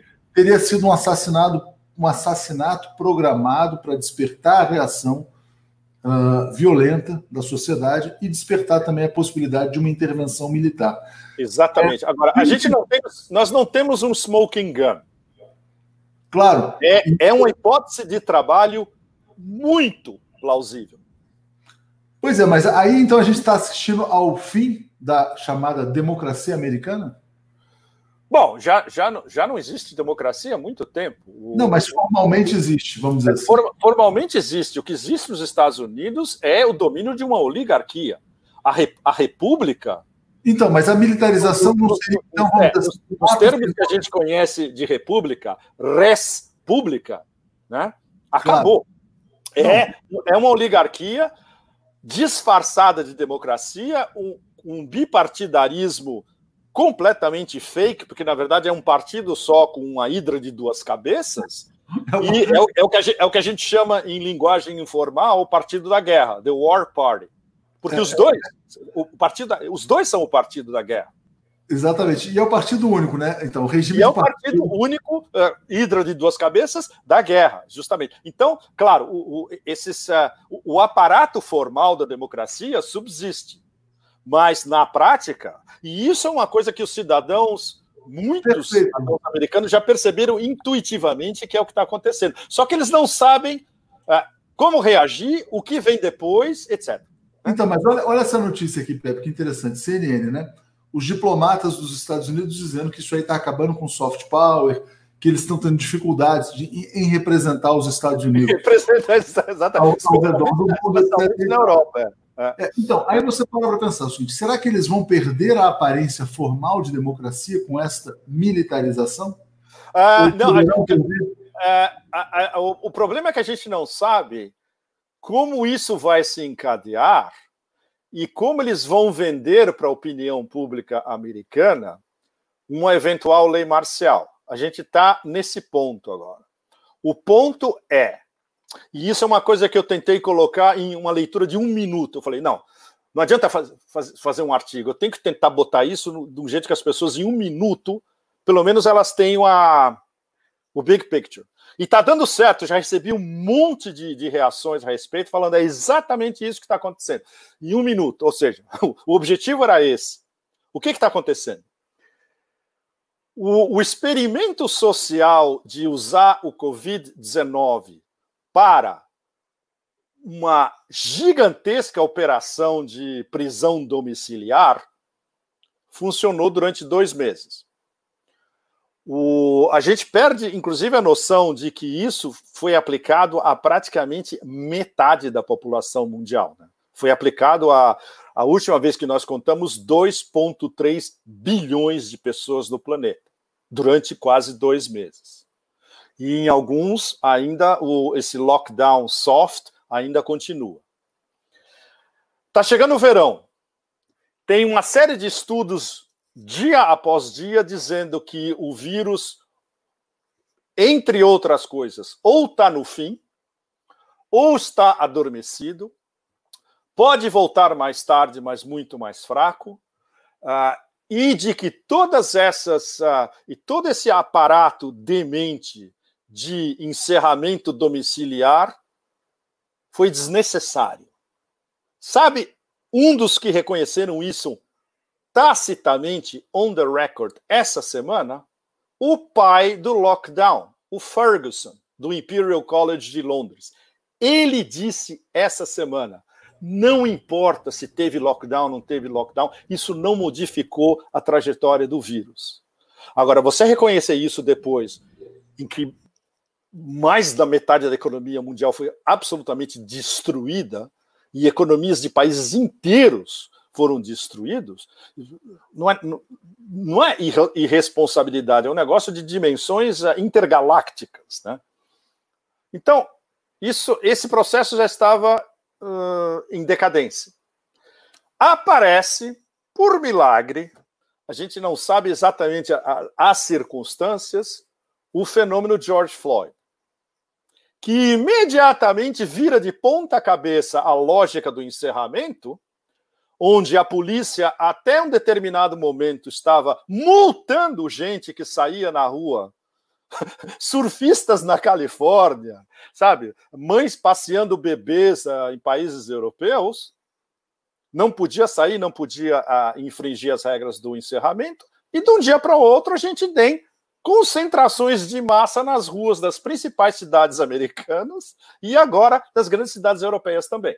É, só uma curiosidade. Qual é, qual é, a, qual é a lógica, né, Leonardo? Qual é a lógica? Aqui. O Ferguson, que você fala, esse cara aqui, que foi escândalo na Inglaterra? É ele mesmo, o que. Ele infringiu as regras do lockdown que ele recomendou para o governo do Bojo porque ele tinha um caso com a sua namorada, essa gracinha loira aqui à, direita da foto, e virou um escândalo inteiro na Inglaterra, porque todo mundo percebeu que as regras que valem para a elite, ou seja, como diria o George Orwell, alguns são mais iguais do que os outros. Olha que interessante, eu vi essa história por alto e não me aprofundei, não sabia que ah, era. mas essa, essa história é maravilhosa. Essa, essa, essa, história foi capa dos jornais ingleses, Leonardo, dias a fio. mas é tanta coisa, tem tanta notícia aí que a gente se perde um pouco. Olha eu sei, ela, ela, se per, ela se perdeu no resto do mundo, mas na Inglaterra, nossa, mas especialmente o, o, os. Uh, como é que chama? Os tabloides ingleses deitaram e rolaram com essa história, né? É, Natália, mãe. Mas, Pepe, continua. Então, assim. Então, ah, Exatamente. Aí, bom, aí, como, como a gente estava rememorando, de um dia para outro, as regras de encerramento foram viradas de cabeça para baixo. E agora, o que a gente tem? A gente tem aglomerações gigantescas nas grandes cidades americanas todo dia. Daqui a pouco começa. Eu, eu passo as minhas madrugadas aqui acompanhando o que acontece nos Estados Unidos, o que acontece especialmente na Califórnia e em Nova York. na, na, diferença horária. Eu não eu vou dormir de manhã na Ásia, que é à noite nos Estados Unidos. Bom, anyway, uh, o que que isso já está sendo vendido? A partir do que está acontecendo agora, o que a, a, próxima fase já está sendo vendida. A próxima fase é vai ter uma volta do coronavírus por causa de todas essas aglomerações, gente sem máscara, passeando, desfilando, protestando, etc. E tal. Então eles já estão preparando o próximo. Então o que, que, o que, o que, que a gente vai ter? A gente vai ter a, a continuação das grandes cidades americanas paralisadas por protestos. Uh, pode ter uh, uma avançada dos do saques subindo e descendo e ninguém sabe exatamente quem está financiando esses saques e que facções estão financiando esses saques. O que se sabe é que são vários deles extremamente bem organizados. Por exemplo, no Sorro, em Nova York, tem vários vídeos de pessoal na varanda do, dos apartamentos no Sorro filmando o que estava acontecendo na rua. E, e são, esses vídeos são espetaculares, porque eles mostram exatamente o funcionamento. Eles, che eles chegavam em carros caros, vários SUV de 50, 60, 70 mil dólares, Dodge Charger, etc. Desciam, entravam numa loja, retiravam tudo, botavam no carro, saíam, aí vinha um outro carro, parava na loja seguinte, saqueava a loja seguinte, aí tinha um congestionamento de carros saindo de diversas lojas, porque estavam chegando outros carros para saquear outras lojas. Ou seja, uma operação super bem organizada. Aí você vê outros saques em uh, uh, como é que chama? bairros mais pobres de, por exemplo, de, de Minneapolis ou da Filadélfia, etc. e tal. Uh, lo, lojas baratas ou filiais da Nike, por exemplo, etc. E, tal. e a maioria, você olha as pessoas, elas têm uma aparência de não são exatamente milionários e estão a pé. Ou seja, tem, tem uma variação de saques, entende? Então você tem desde saques que parece que é de gente que mora no bairro, está desesperada, desempregada, e se tem uma possibilidade de conseguir alguma coisa de graça, por que não? Até gangues organizadas que vão saquear a Madison Avenue quase inteira, Leonardo. É uma loucura. Eles saquearam a Madison Avenue, eu acho que do, do, da rua 23, 24 até quase 60. Quase tudo, quase todas as lojas. Inclusive uma loja da Nike gigantesca. Ou seja, isso foi uma isso foram gangues organizadas. É outra história, entende? É outra história. Pepe, toma um café aqui, tem vários comentários aqui na fila, a gente comenta. Tá, eu vou tomar, vou tomar a minha, limona, a minha limonada japonesa. Uma limonada japonesa. Paulinho Cardoso dizendo, aqui também há várias organizações que recebem recursos, vejam o programa de certa instituição feminista. Saulo, como está a relação de Trump com prefeitos e governadores após o início dos protestos? Péssima! Péssima, Péssima. até porque o Trump estava exortando todos a chamar a Guarda Nacional. Ele, ele quer que todo mundo chame a Guarda Nacional porque ele delegou aos governadores, aos prefeitos, a, a gestão de tudo isso, e, e, os democratas estão fazendo exatamente o que ele não faria. Exatamente. Então, ele está tá em guerra com os governadores e prefeitos democratas do país inteiro. A Inês falando, Pepe, responde o e-mail que te enviei. Cecília falando, Natush, programa é um curso de geopolítica. Estou trazendo minha família com os vídeos de vocês. É, Aqui é a aula de geopolítica pura na veia do Pepe Escobar. Flávio dizendo: o último presidente lá que eu respeito é o Roosevelt. Obama foi quem mais bombardeou o Oriente Médio. Arthur fala: a Marielle. Sete, seria nossa... sete, guerra, sete guerras. Sete guerras no final do. Exatamente. A Marielle seria a nossa George Floyd? Pergunta o Arthur. Genérico fala: Blue Bean, Harp, grande engano, terceiro templo. Essas palavras dizem alguma coisa ao Pepe, além de teoria da conspiração?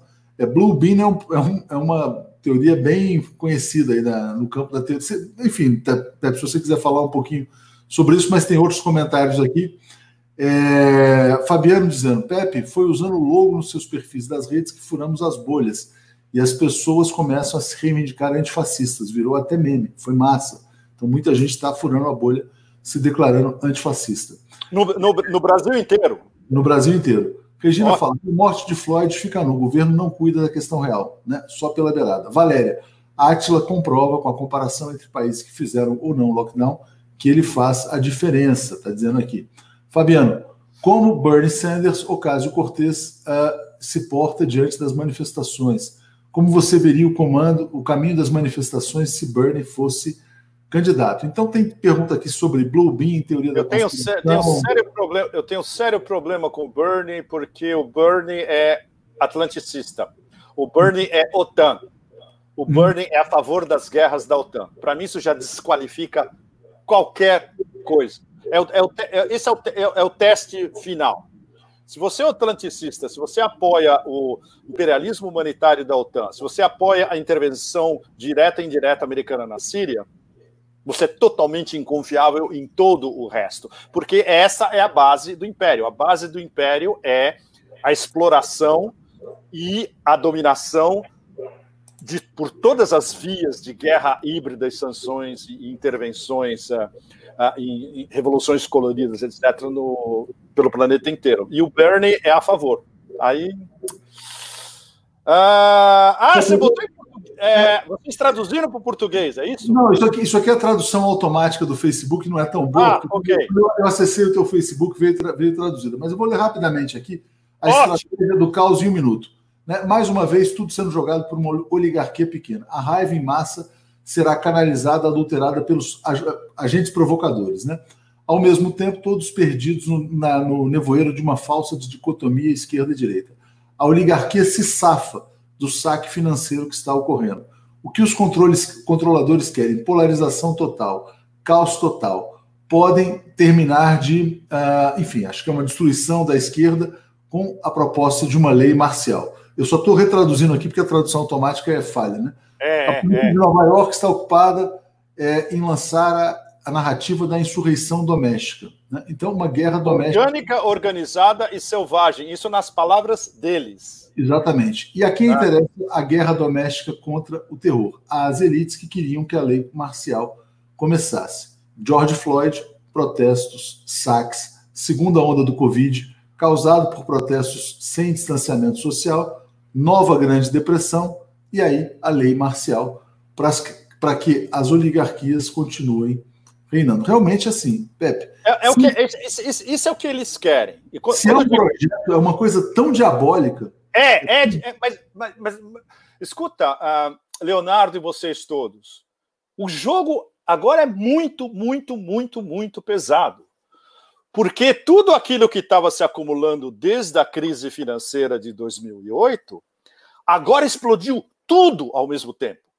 É uma crise visceral, intrínseca do capitalismo, é uma crise uh, sanitária, é uma crise econômica, é uma crise de falta de liderança política no Ocidente inteiro. É uma crise onde as únicas lideranças globais de peso são estão lá, estão lá, estão aqui do meu lado, Rússia e China. A crise do fato de que o declínio do Ocidente agora é tão extravagante e tão óbvio. Os, os Estados Unidos mergulhados numa guerra civil interna, a Europa completamente aplastrada, e a Ásia começando a se recuperar, começando a voltar ao normal nos próximos meses, até o final do ano, e o ano que vem vai rodar em velocidade quase normal. A parceria estratégica Rússia-China, que cada vez é mais, uh, uh, uh, como é que chama, intrincada. Um, um, negócio importantíssimo que eu queria citar aqui, está numa matéria do nosso amigo Ray McGovern, na Consórcio News, desde ontem. O Ray é o nosso amigo íntimo e ex-CIA, ele conhece a CIA por dentro e por fora. E, e ele faz um, uma, um apanhado relativamente conciso, mas muito detalhado das relações Rússia-Estados Unidos nos últimos 20 a 30 anos, mais ou menos. E tem uma, uma, uma citação absolutamente extraordinária que é do, do número do, o diplomata número 2 da Rússia, embaixo do Lavrov, o Ryabkov, que é um cara brilhante, ele deu uma entrevista para um, por uma publicação, o National Interest americano, dizendo: olha, o, o, consenso agora em Moscou entre todos nós é que vocês são absolutamente inconfiáveis. Nós não confiamos em nada do que vocês dizem, não há a menor possibilidade de negociar, seja o que for, com vocês, e a gente agora está se preocupando com as nossas relações com a China. E é nisso que nós vamos investir daqui para frente.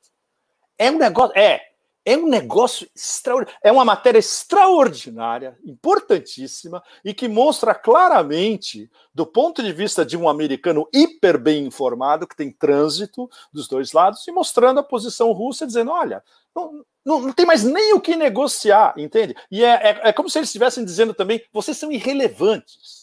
O que vocês falam agora não tem mais nem relevância. O, a, a, a Rússia, do ponto de vista militar, especialmente no domínio hipersônico, está quase anos-luz na frente dos americanos.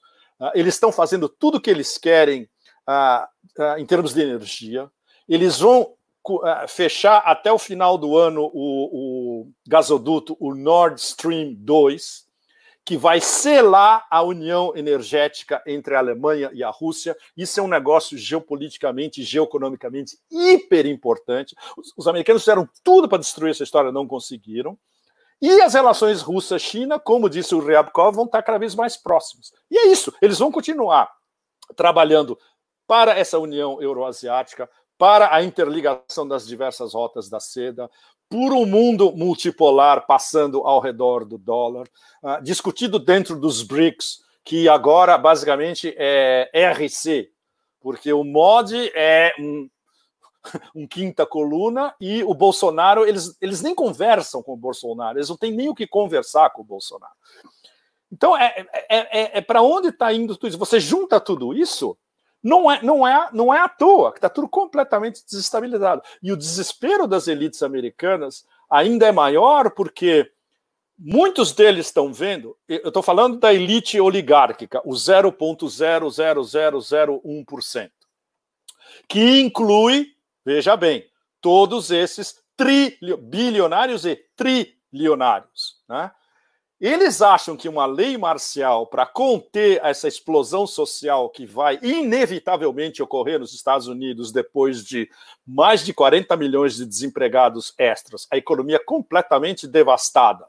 E essa paralisação completa da, basicamente quase toda a economia americana, especialmente a economia de serviços dos Estados Unidos, o, o, fato de que o PIB dos Estados Unidos vai começar a decrescer em vez de crescer, ele sabe que uma única solução possível a curto e médio prazo seria domar a população, seja como for, enquanto eles ficam imaginando que tipo de articulação internacional pode surgir que os beneficie. Ou seja, eles vão tentar cooptar a Rússia contra a China, eles vão tentar uh, o, que, o que os trampistas estão fazendo, isolar a China das cadeias de produção globais sem nenhum sucesso.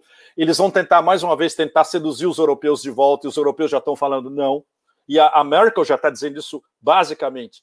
Nós vamos reconsiderar positivamente, entre aspas, as nossas relações com a China e as relações com a Rússia já estão mudando, elas são cada vez mais próximas. Então a gente está nesse uh, interregno histórico gramsciano absolutamente que eu tentei colocar em uma leitura de um minuto, ele é um resumo de um o, da distopia e do desespero das elites americanas ao mesmo tempo. É inacreditável, Pepe, o que a gente está assistindo. Realmente é uma, é uma situação limite. Pode ser uma crise terminal do capitalismo e um, e um fim da democracia americana. Mas aí eu quero trazer, você tinha, e eu acho que encaixa agora, um outro livro que você separou como recomendação, que é esse aqui. Olha, olha que interessante. É, a democracia está sofrendo nos Estados Unidos, para lá todo mundo já sabe disso. Neste livro, né, Democracy Incorporated, né, o cara fala o seguinte: será que a democracia americana se metamorfoseou num outro sistema? Em que o poder econômico e o poder estatal se combinam para criar um totalitarismo invertido? Invertido. O que, que seria é uma, é uma, é uma, é uma, uma, um conceito sensacional de um cara que era completamente marginalizado nos Estados Unidos. O, o, o, o, o Eldon ele morreu há pouco, ele morreu acho que uns quatro anos atrás, ele tinha 93 anos. Uh, ele, ele dava aula em Princeton, mas nos anos 60 ele estava em Berkeley. Ele foi muito influente em Berkeley nos 60, começo, começo 70. Mas ele era completo, ele, ele era marginalizado do desse carnaval mediático americano porque ele era muito original. Ele, em termos de análise de economia política, ele foi um dos melhores, um, dos, um dos top 3 americanos dos últimos 40, 50 anos. E esse conceito de totalitarismo invertido, e ninguém fala isso nem na academia americana e nem nos think tanks. Ele, ele, é completamente ignorado. E é legal que esse livro foi. Ele escreveu esse livro em 2008. Foi, foi como é que chama? republicado em 2017. Uh, e eu estava lendo justamente nesses últimos dias a, a nova versão, com prefácio, etc. E, e, eu espero que esse livro possa ser influente para a garotada americana, para ent entender o que é esse novo totalitarismo, que é basicamente uma outra maneira de, de, de, mostrar como o que manda nos Estados Unidos é essa aliança entre a financialização do, do capitalismo de cassino de Wall Street com o complexo industrial, militar, segurança, think tanks, academia, academia e mídia. E para isso ele criou esse conceito de totalitarismo invertido. É muito, muito interessante, Pepe. Eu vou trazer algumas perguntas, alguns comentários, na verdade, aqui. Ok. É, a, e aí a gente volta para umas questões finais. Aqui a Regina dizendo: com negacionismo, Trump sai com lei de criminalização de manifestantes. Aqui, como sempre, Bozo faz a mesma coisa. Deus mandando um apoio, Dora dizendo: então Pepe acha que China errou fazendo lockdown? A Cecília dizendo: não, não, não, não, não, é completamente diferente. Isso daí é, seria um programa de duas horas para explicar por que a China fez um lockdown. Não, não dá para a gente falar isso agora, infelizmente. Uh, nem, nem para eu te dar uma versão. A versão ultra curta é que, nas condições em que eles estavam, em janeiro, com o fato de que eles foram os primeiros que foram atacados pelo vírus, que eles nem sabiam o que, que era. Então, teve algum tempo para saber o que, que é esse vírus, o que, que a gente pode fazer. Quando eles identificaram que era um vírus novo, e como eles tinham experiência do SARS, eles falaram: não, nós temos que conter isso o mais rápido possível, seja como for. E como eles sabiam como fazer e eles tinham os instrumentos digitais para fazer, eles fecharam o Wuhan e a província de Hubei. Mas isso é uma coisa que não pode, não tem como você transpor as condições chinesas e o sistema chinês para o Ocidente. Foi, foi uma situação extremamente específica. Funcionou para eles com as condições que eles tiveram para implementar. Pepe, só continuando aqui, a Dora dizendo, é, a Cecília dizendo, então podemos considerar que todas as homenagens que farão ao George Floyd nos próximos seis dias será uma versão de pão e circo? Guilherme também dizendo, apenas grandes acionistas. Não, é bem mais complicado. Não, não é pão e circo, claro não, que não. Claro, mas assim, olha, o Guilherme dizendo, apenas grandes acionistas de grandes bancos estão por trás do plano ou o Deep State tem seus próprios planos de sobrevivência para Bem, ótima pergunta, e eu vou dar a versão curta. Foi um negócio que eu hum. não publiquei porque era muito explosivo e, e isso, e isso ia dar problemas, inclusive, se eles conseguissem identificar a minha fonte. Sabe qual é o consenso da CIA mesmo, dentro da CIA, entre os tops da CIA no momento? Eles são a favor de uma lei marcial. Eles são a favor de repressão pesada porque isso lhes facilita a vida perfeitamente. E isso, para você entender isso, são, são três exemplos que eu dei na minha coluna: a Operação Fênix, no Vietnã, o, a Operação Jacarta e a Operação Gladio. O que, que une Fênix, Jacarta e Gladio? Repressão das esquerdas. E basicamente repressão dos comunistas. A Operação Phoenix, no Vietnã, era eliminação física de gente do Vietcong e do Vietnã do Norte. A Operação Jacarta, que foi em 65 no, no famoso extermínio do Partido Comunista Indonésio, que pode ter sido até um milhão de pessoas, e que isso se juntou o golpe militar no Brasil em 64, o começo da Operação Jacarta em 65 e a aplicação da Operação Jacarta em diversos países da América Latina nos anos 70, inclusive no Brasil. Vocês sabem, por exemplo, que a morte do Vladimir Herzog em 75 em São Paulo foi uma declinação da Operação Jacarta, eliminação de lideranças de esquerda. Física, física física, física. E o terceiro, a Operação Gladio, que é provocar uma série de false flags na Europa por agentes infiltrados e culpar a esquerda. Ou seja, isso está no DNA da CIA. É assim que eles funcionam no, global, no, no sul global ou, e na Europa, no Ocidente também. Ou seja, o fato de agora eles acharem que isso pode ser aplicado dentro dos Estados Unidos vamos partir para cima da, dessa gente da Antifa, esses comunistas e anarquistas, como estão sendo definidos, e isso pode incluir justamente eliminação física. Ou seja, é partir para a repressão mais barra pesada possível. Isso, quando isso foi confirmado, me confirmaram essa semana, eu, eu coloquei, eu, um, eu botei, se não me engano, um post no Facebook. Vem um monte de respostas dizendo, mas não é possível, etc. Então, eu não posso publicar um negócio desse que é muito, é muito sensível. Mas, e, e eu, eu, gostaria de ter um, um, smoking gun mostrando isso. Quando isso começar, eu posso dizer: olha, já tinha gente dentro da CIA dizendo isso antes. Interessante, tem gente falando. É, é, é barra pesada, Leonardo. É bem, eu falei para você que é barra pesada e é muito, e está cada vez mais pesado. É, olha aqui, deixa eu só pegar o comentário, porque tem um, um ponto que não, acho que não foi mencionado.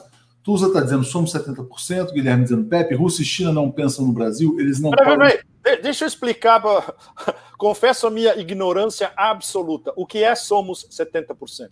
Não, isso é um movimento que surgiu na internet dizendo o seguinte: somos maioria. Isso foi um economista brasileiro, Eduardo Moreira, que falou: bom, o Bolsonaro tem 30%, mas. É aquele cara que a gente que você me apresentou a última vez que eu tive aí, por acaso? Acho possível, não me lembro, mas acho que sim. Acho que você conheceu lá em São Paulo. Ok. Estava lá no estúdio. E aí ele dizia o seguinte: quer dizer, nós somos 70% e agimos como minoria. Eles são minoria, mas agem como maioria violenta, né? E aí surgiu esse movimento Somos 70%, que está virando também uma onda antifascista no Brasil. O Guilherme, uh, o Guilherme Mas tem, tem apoio popular indiscriminado? Isso é uma coisa de elite? Nas redes, vamos dizer assim, né? Até isso virar uma questão popular, eu não sei como é que isso vai é, transpor aí também essas barreiras. O que está começando a ter é protesto nas ruas também.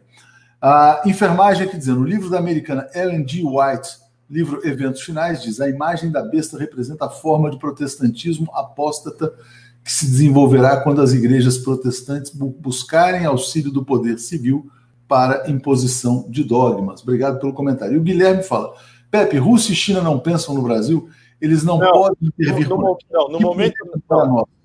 No, no momento, não. O Brasil, a prioridade da China no momento é, a gente já falou sobre isso, é recuperar a economia doméstica ainda esse ano, botar as cadeias de produção rodando o mais rápido possível.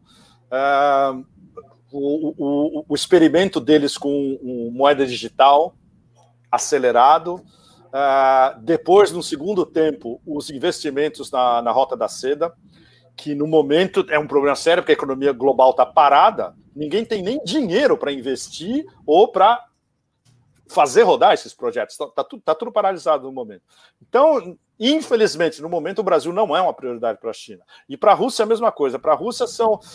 Bom, eles já, eles já pararam de pensar nos Estados Unidos, eles estão concentrando na economia russa também a mesma coisa, e nas relações com a China, e especialmente nas relações com a Europa. Chegou um comentário aqui tão interessante que eu estava resgatando a notícia aqui. Eu, eu vou te perguntar Sim. logo depois, Pepe. Mas okay. eu quero. Deixa eu só voltar para a imagem aqui. É, eu vou te fazer duas questões, porque tem pessoas que falam assim: bom, vai acontecer a guerra civil nos Estados Unidos, e talvez ela possa acontecer com esses bugalus, isso tudo que a gente falou, essas pessoas armadas, toda a repressão, não só a militarização, mas a possibilidade de guerra civil. E tem uh, analistas geopolíticos que falam em secessão, né, em divisão territorial Absolutamente correto. E eu vou dar os, do, eu vou dar os dois principais candidatos. Corta o Mississippi, metade para cada lado. Califórnia, Califórnia e Texas. Os dois principais. Você, você sabe por quê? Diga. Sabe quais os dois únicos estados americanos que se autodenominam repúblicas? Texas e Califórnia. Muito bem, Texas e Califórnia. É, é California Republic and Republic of Texas. E, e, e, a ideia de California Republic é muito forte. Bom, eu sou ex-residente, eu morei lá, eu convivi com isso diretamente. E quando, e quando eu morei lá, eu era absolutamente a favor da California Republic. Bom, mas isso resumindo, sabe qual é a, popula a população de uh, hispânicos na Califórnia no momento e subindo? 39%. Daqui a pouco vai chegar a 50%. No Texas está em 32% e também subindo. Breve vai chegar a 40%. Não se esqueça que os territórios de Califórnia e Texas eram do México antes da guerra México-Americana do meio do século XIX. Ou seja, é só você juntar esses dados que você vê que mais cedo ou mais tarde vai ter um movimento de secessionismo, especialmente nesses dois, quase irreversível. E isso é outra coisa que a elite da costa leste ali da nesse eixo Washington, Baltimore, Boston, New York, etc, estão desesperados. Pepe, olha aqui para a gente uh, as perguntas aqui. Olha, a gente tem aqui o, o Pedro Cândido acha que a gente pulou a história lá do Mark Esper que você ia não, não, não, não. Vamos voltar. Uma, uh, tá na minha lista aqui. Assim que a gente acabar, eu entro no Mark Esper. Tá, e o Paulino Cardoso está dizendo: foi assim que Macron foi eleito? A morte do policial que derrotou o candidato da esquerda na França? Teve uma história de uma morte de um policial que derrotou o Mélenchon na França? Eu estou tentando lembrar disso aqui e não me lembro se a morte de um policial levou o eleitorado mais uh, ao Macron. Mas, ligado ao Mélenchon? Não, eu não lembro. Não, não é ligado ao Mélenchon, mas assim, aqui enfim, quer dizer, criasse um clima de lei e ordem na França e prejudicasse a, o movimento de esquerda. Não, não me lembro, eu estava procurando notícias sobre isso. E a Mary Anne lembra, colocando aqui fora Bolsonaro genocida. Porque, de fato, de fato, o, a, a, a, insurreição popular nos Estados Unidos pode criar um clima de lei e ordem que favoreça a direita. Mas uh, eu, enquanto eu procuro, você pode é, falar do Mark Esper, se você quiser, e aí a gente volta. Oh, o, Mar, o, Mark Esper vai, vai dançar.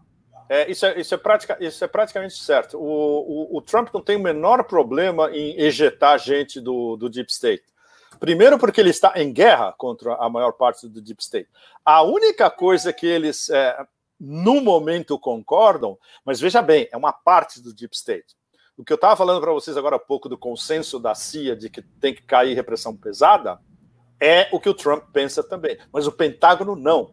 Os generais do Pentágono estão desesperados com a possibilidade de que eles sejam forçados a intervir internamente e onde você chega a uma situação onde você tem, por exemplo, membros da Guarda Nacional que vão ser obrigados a, a atirar em cidadãos americanos em solo americano. Isso é um negócio além de anátema. Eles pensam nesses termos, se a situação degringolasse a esse ponto. O... Outra coisa super importante: o que o Mark Esper falou, na cabeça do Trump, é interpretado como ele é um traidor e que ele agora está alinhado com os caras do Deep State que são anti-Trump. Exemplo: o ex-chefe do Pentágono, o açougueiro de Fallujah, o General Mattis, e essa história também eu conheço por dentro porque eu, eu cobri o massacre de Fallujah no fim de 2004, onde o General Mattis, que era um general dos Marines, foi um dos coordenadores chaves. E, e, depois ele deu várias entrevistas dizendo: ah, é muito legal matar gente. Descontrai, sabe? É um bom negócio. Então, esse cara, que depois virou é, ah, como é que chama, chefe do Pentágono, estava dizendo essa semana que o, a, o, o, desejo do Trump de ter uh, tropas, uh, como é que chama, intervindo em solo americano é um completo absurdo, etc., que, que é antidemocrático, etc. Imagina, um, um, um, um criminoso de guerra. Não se esqueça que na época, em Fallujah, eles soltaram armas químicas contra a população de Fallujah. Isso está fartamente documentado, não só em colunas que eu escrevi.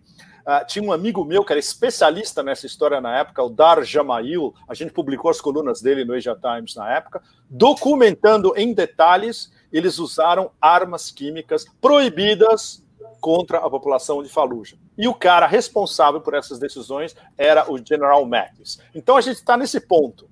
E, e, na cabeça do Trump, todos esses caras são uns traidores.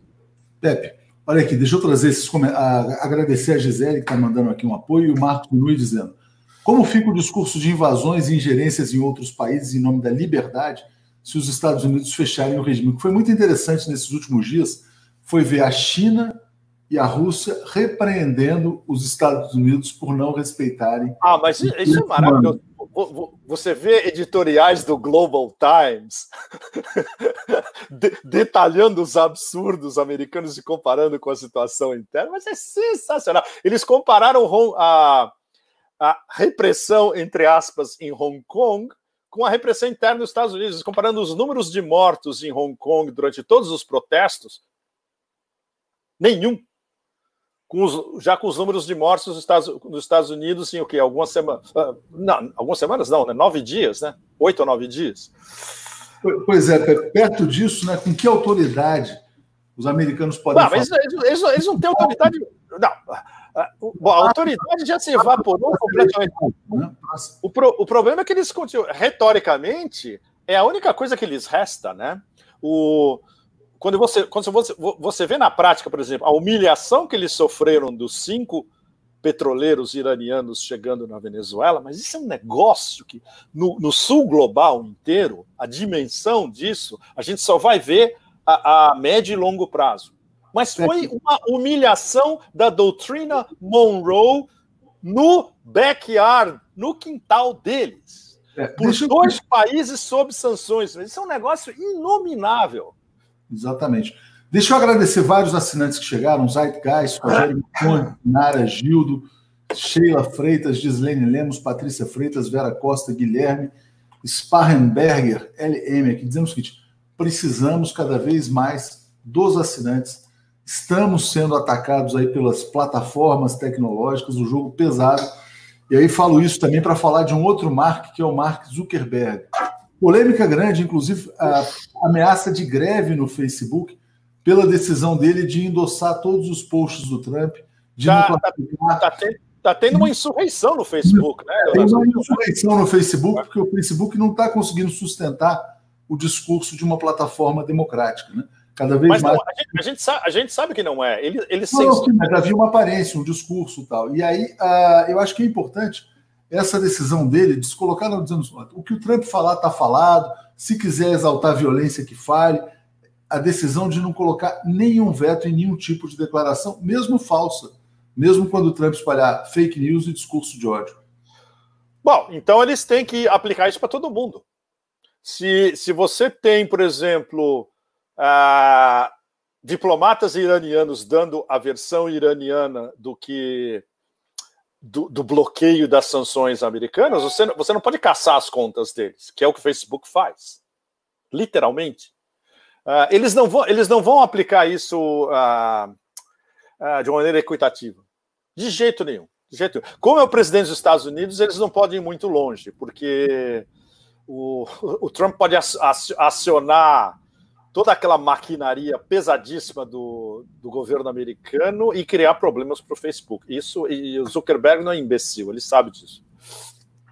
Eu vou terminar fechando aqui, vou agradecer todos os assinantes, todo mundo que veio, e vou terminar mostrando um vídeo do Trump, antes agradecendo Carlos Baldijão e a Tusa dizendo: somos 70%, os que não aceitam a barbárie, mas não, no entanto, isso não significa que estamos todos alinhados, mas muitos como eu exigem reformas estruturais e oportunidades para todos. Olha aqui, vou terminar com uma, um videozinho do Trump. Agora, tem 19 minutos, ele postou no Twitter, uh, ele dizendo o seguinte: os estados e, e, prefeitos têm que restaurar a lei e a ordem. Ele está fazendo um apelo para militarizar. Ele, ele, tá faz, ele quer, ele quer a, militarização. Isso é, isso é claro desde o começo. In many cases, in all cases, Opa, cadê, cadê o som? Aqui, ó. Vamos começar de novo. Yeah, ok. Ah. Vamos lá. But we do need healing. Right now, I think the nation needs law and order because you have a bad group of people out there and they're using. bad group of people. Adivinha quem é o bad group of people? Try and do some bad things. And what we do, and I, we have it totally under control, but you have Democrat in many cases, in all cases, Democrat super liberal mayors. I mean, the mayor of Minneapolis was it was disgraceful when I watched that. When I saw cops fleeing a precinct, there's no reason in a million years that should have been done. And we took that mess, that was a total mess. We brought in the National Guard, we took care of it. Now it's very good. If you look at that area, it's very good. So, yeah, we need healing, but we also need strength and we need toughness and we need law and order. We need it all, but we do.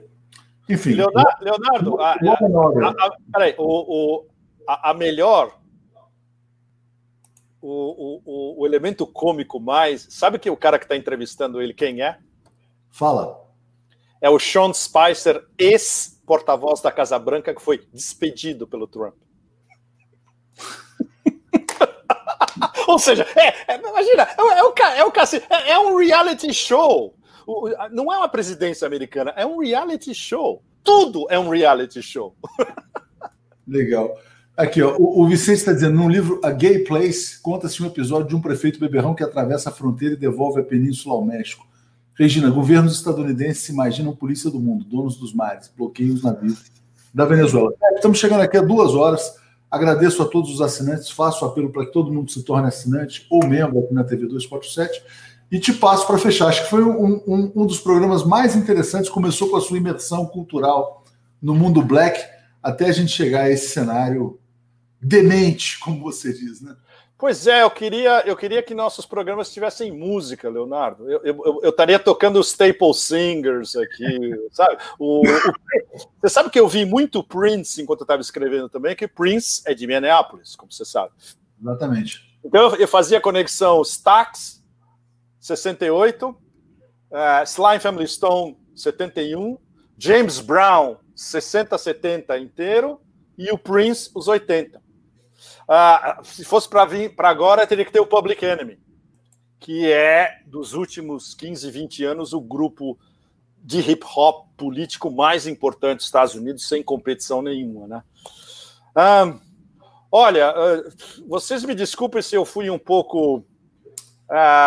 Não niilista, mas da, muito dark hoje, mas eu não tenho maneiras mais de expressar de como a situação no momento é séria é muito séria, porque uma, de, uma desagregação do império, como a gente está vendo agora, esse, esse império corroído por dentro, com a possibilidade de tudo entre lei marcial, guerra civil e tudo no meio, as repercussões são globais. E para o Brasil também vai ser um negócio brutal. Uh, especialmente porque agora, no momento, o governo brasileiro é uma cópia conforme da matriz. Exatamente. Ah, mas ah, o, o, o, principal é que, por exemplo, uh, se espelhando no, no, no que tem de melhor no Black Lives Matter, vidas negras são preciosas, mas não é só vidas negras, são vidas indígenas, vidas uh, LGBT, vi, vidas humanas, como, vidas asiáticas, vidas do Oriente Médio, vidas palestinas, é tudo isso. Uh, essa ideia, chama do Black Lives Matter, é muito bonita e ela pode se sabe, passear pelo planeta inteiro e talvez com, começar a se criar uma espécie de, de aliança internacional de vidas humanas. Human lives matter, né? Vidas humanas são importantes, que é o que a gente não tem, está tudo totalmente fragmentado, as pessoas estão desesperadas, a nova Grande Depressão nem começou ainda, ela vai começar mesmo agora em agosto, setembro, especialmente, no final do verão. Ah, e esse, esse, novo mundo que a gente espera que vá surgir, que vai ser o, o que a gente chama por alto o século euroasiático, muito mais do que o século da Ásia, o problema é que isso é muito remoto para o Ocidente. Uh, eu sou um cara que vive entre o Ocidente e o Oriente, e isso eu vejo. Eu, eu na verdade, eu troco de planeta. Um voo de 12 horas uh, da Europa para cá, você muda literalmente de, de tudo. E, e, não tem como transpor o que está acontecendo aqui, em toda essa região, para o Ocidente e que isso seja um mecanismo que vá curar o Ocidente dos seus próprios horrores. Não, isso é uma coisa que o próprio Ocidente vai ter que achar. E da maneira onde as, como as pessoas estão entre perplexas e desesperadas no Ocidente, e o fato de que essa elite que controla tudo é a elite que controla tudo. É esse misto de Silicon Valley, complexo industrial militar, quem manda em Wall Street, os investment banks, os BlackRock, uh, State Street, Vanguard, Barclays, esses Blackstone, esses caras, o, a, a ideia que eles têm, entre aspas, para o futuro da humanidade não tem nada a ver conosco os 99,999%, sabe? É a salvação deles e a maneira que eles têm que encontrar de continuar explorando todo o resto do sistema em benefício próprio, sem nenhuma divisão de riqueza entre eles e os 99,9%. Então, esse é o, é o grande problema. Por isso que eu tenho pensado muito em termos de que eles estão jogando com a gente o tempo todo, que no fundo é isso. Eles estão se aproveitando de tudo ligado à crise do Covid-19, eles vão se aproveitar de tudo que está ligado agora em termos do, da repercussão do George Floyd, eles estão assistindo de camarote o, estados inteiros se entrechocando, as populações se entrechocando. Essa polarização que tem nos Estados Unidos é a polarização que tem no Brasil, muito similar.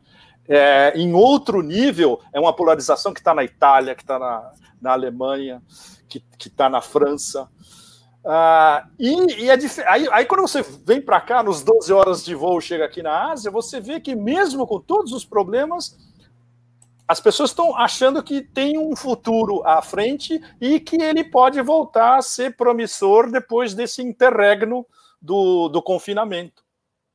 Então, a, a, a, a visão este, é, leste-oeste não poderia ser mais. Uh, essa, sim, uma, é, é, acho que a única dicotomia que sobrou clara é isso: é, é o desespero e o filme no ar no Ocidente, e uh, alguém vê uma estradinha com um jardim florido aqui do lado onde eu estou.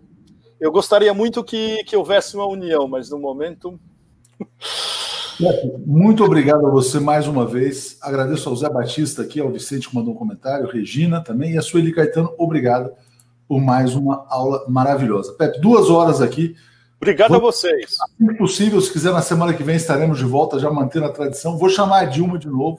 Chama a Dilma, é isso? Vou chamar o Lula também para falar com você. Ah, bárbaro! Vou fazer um a três. Vou fazer um a três. Um homenagem. Grande abraço. Obrigado a Grande todos. abraço, muito obrigado a vocês todos e força. Inscrevam-se, sejam membros, nos apoiem. Valeu, gente. Obrigado, grande abraço.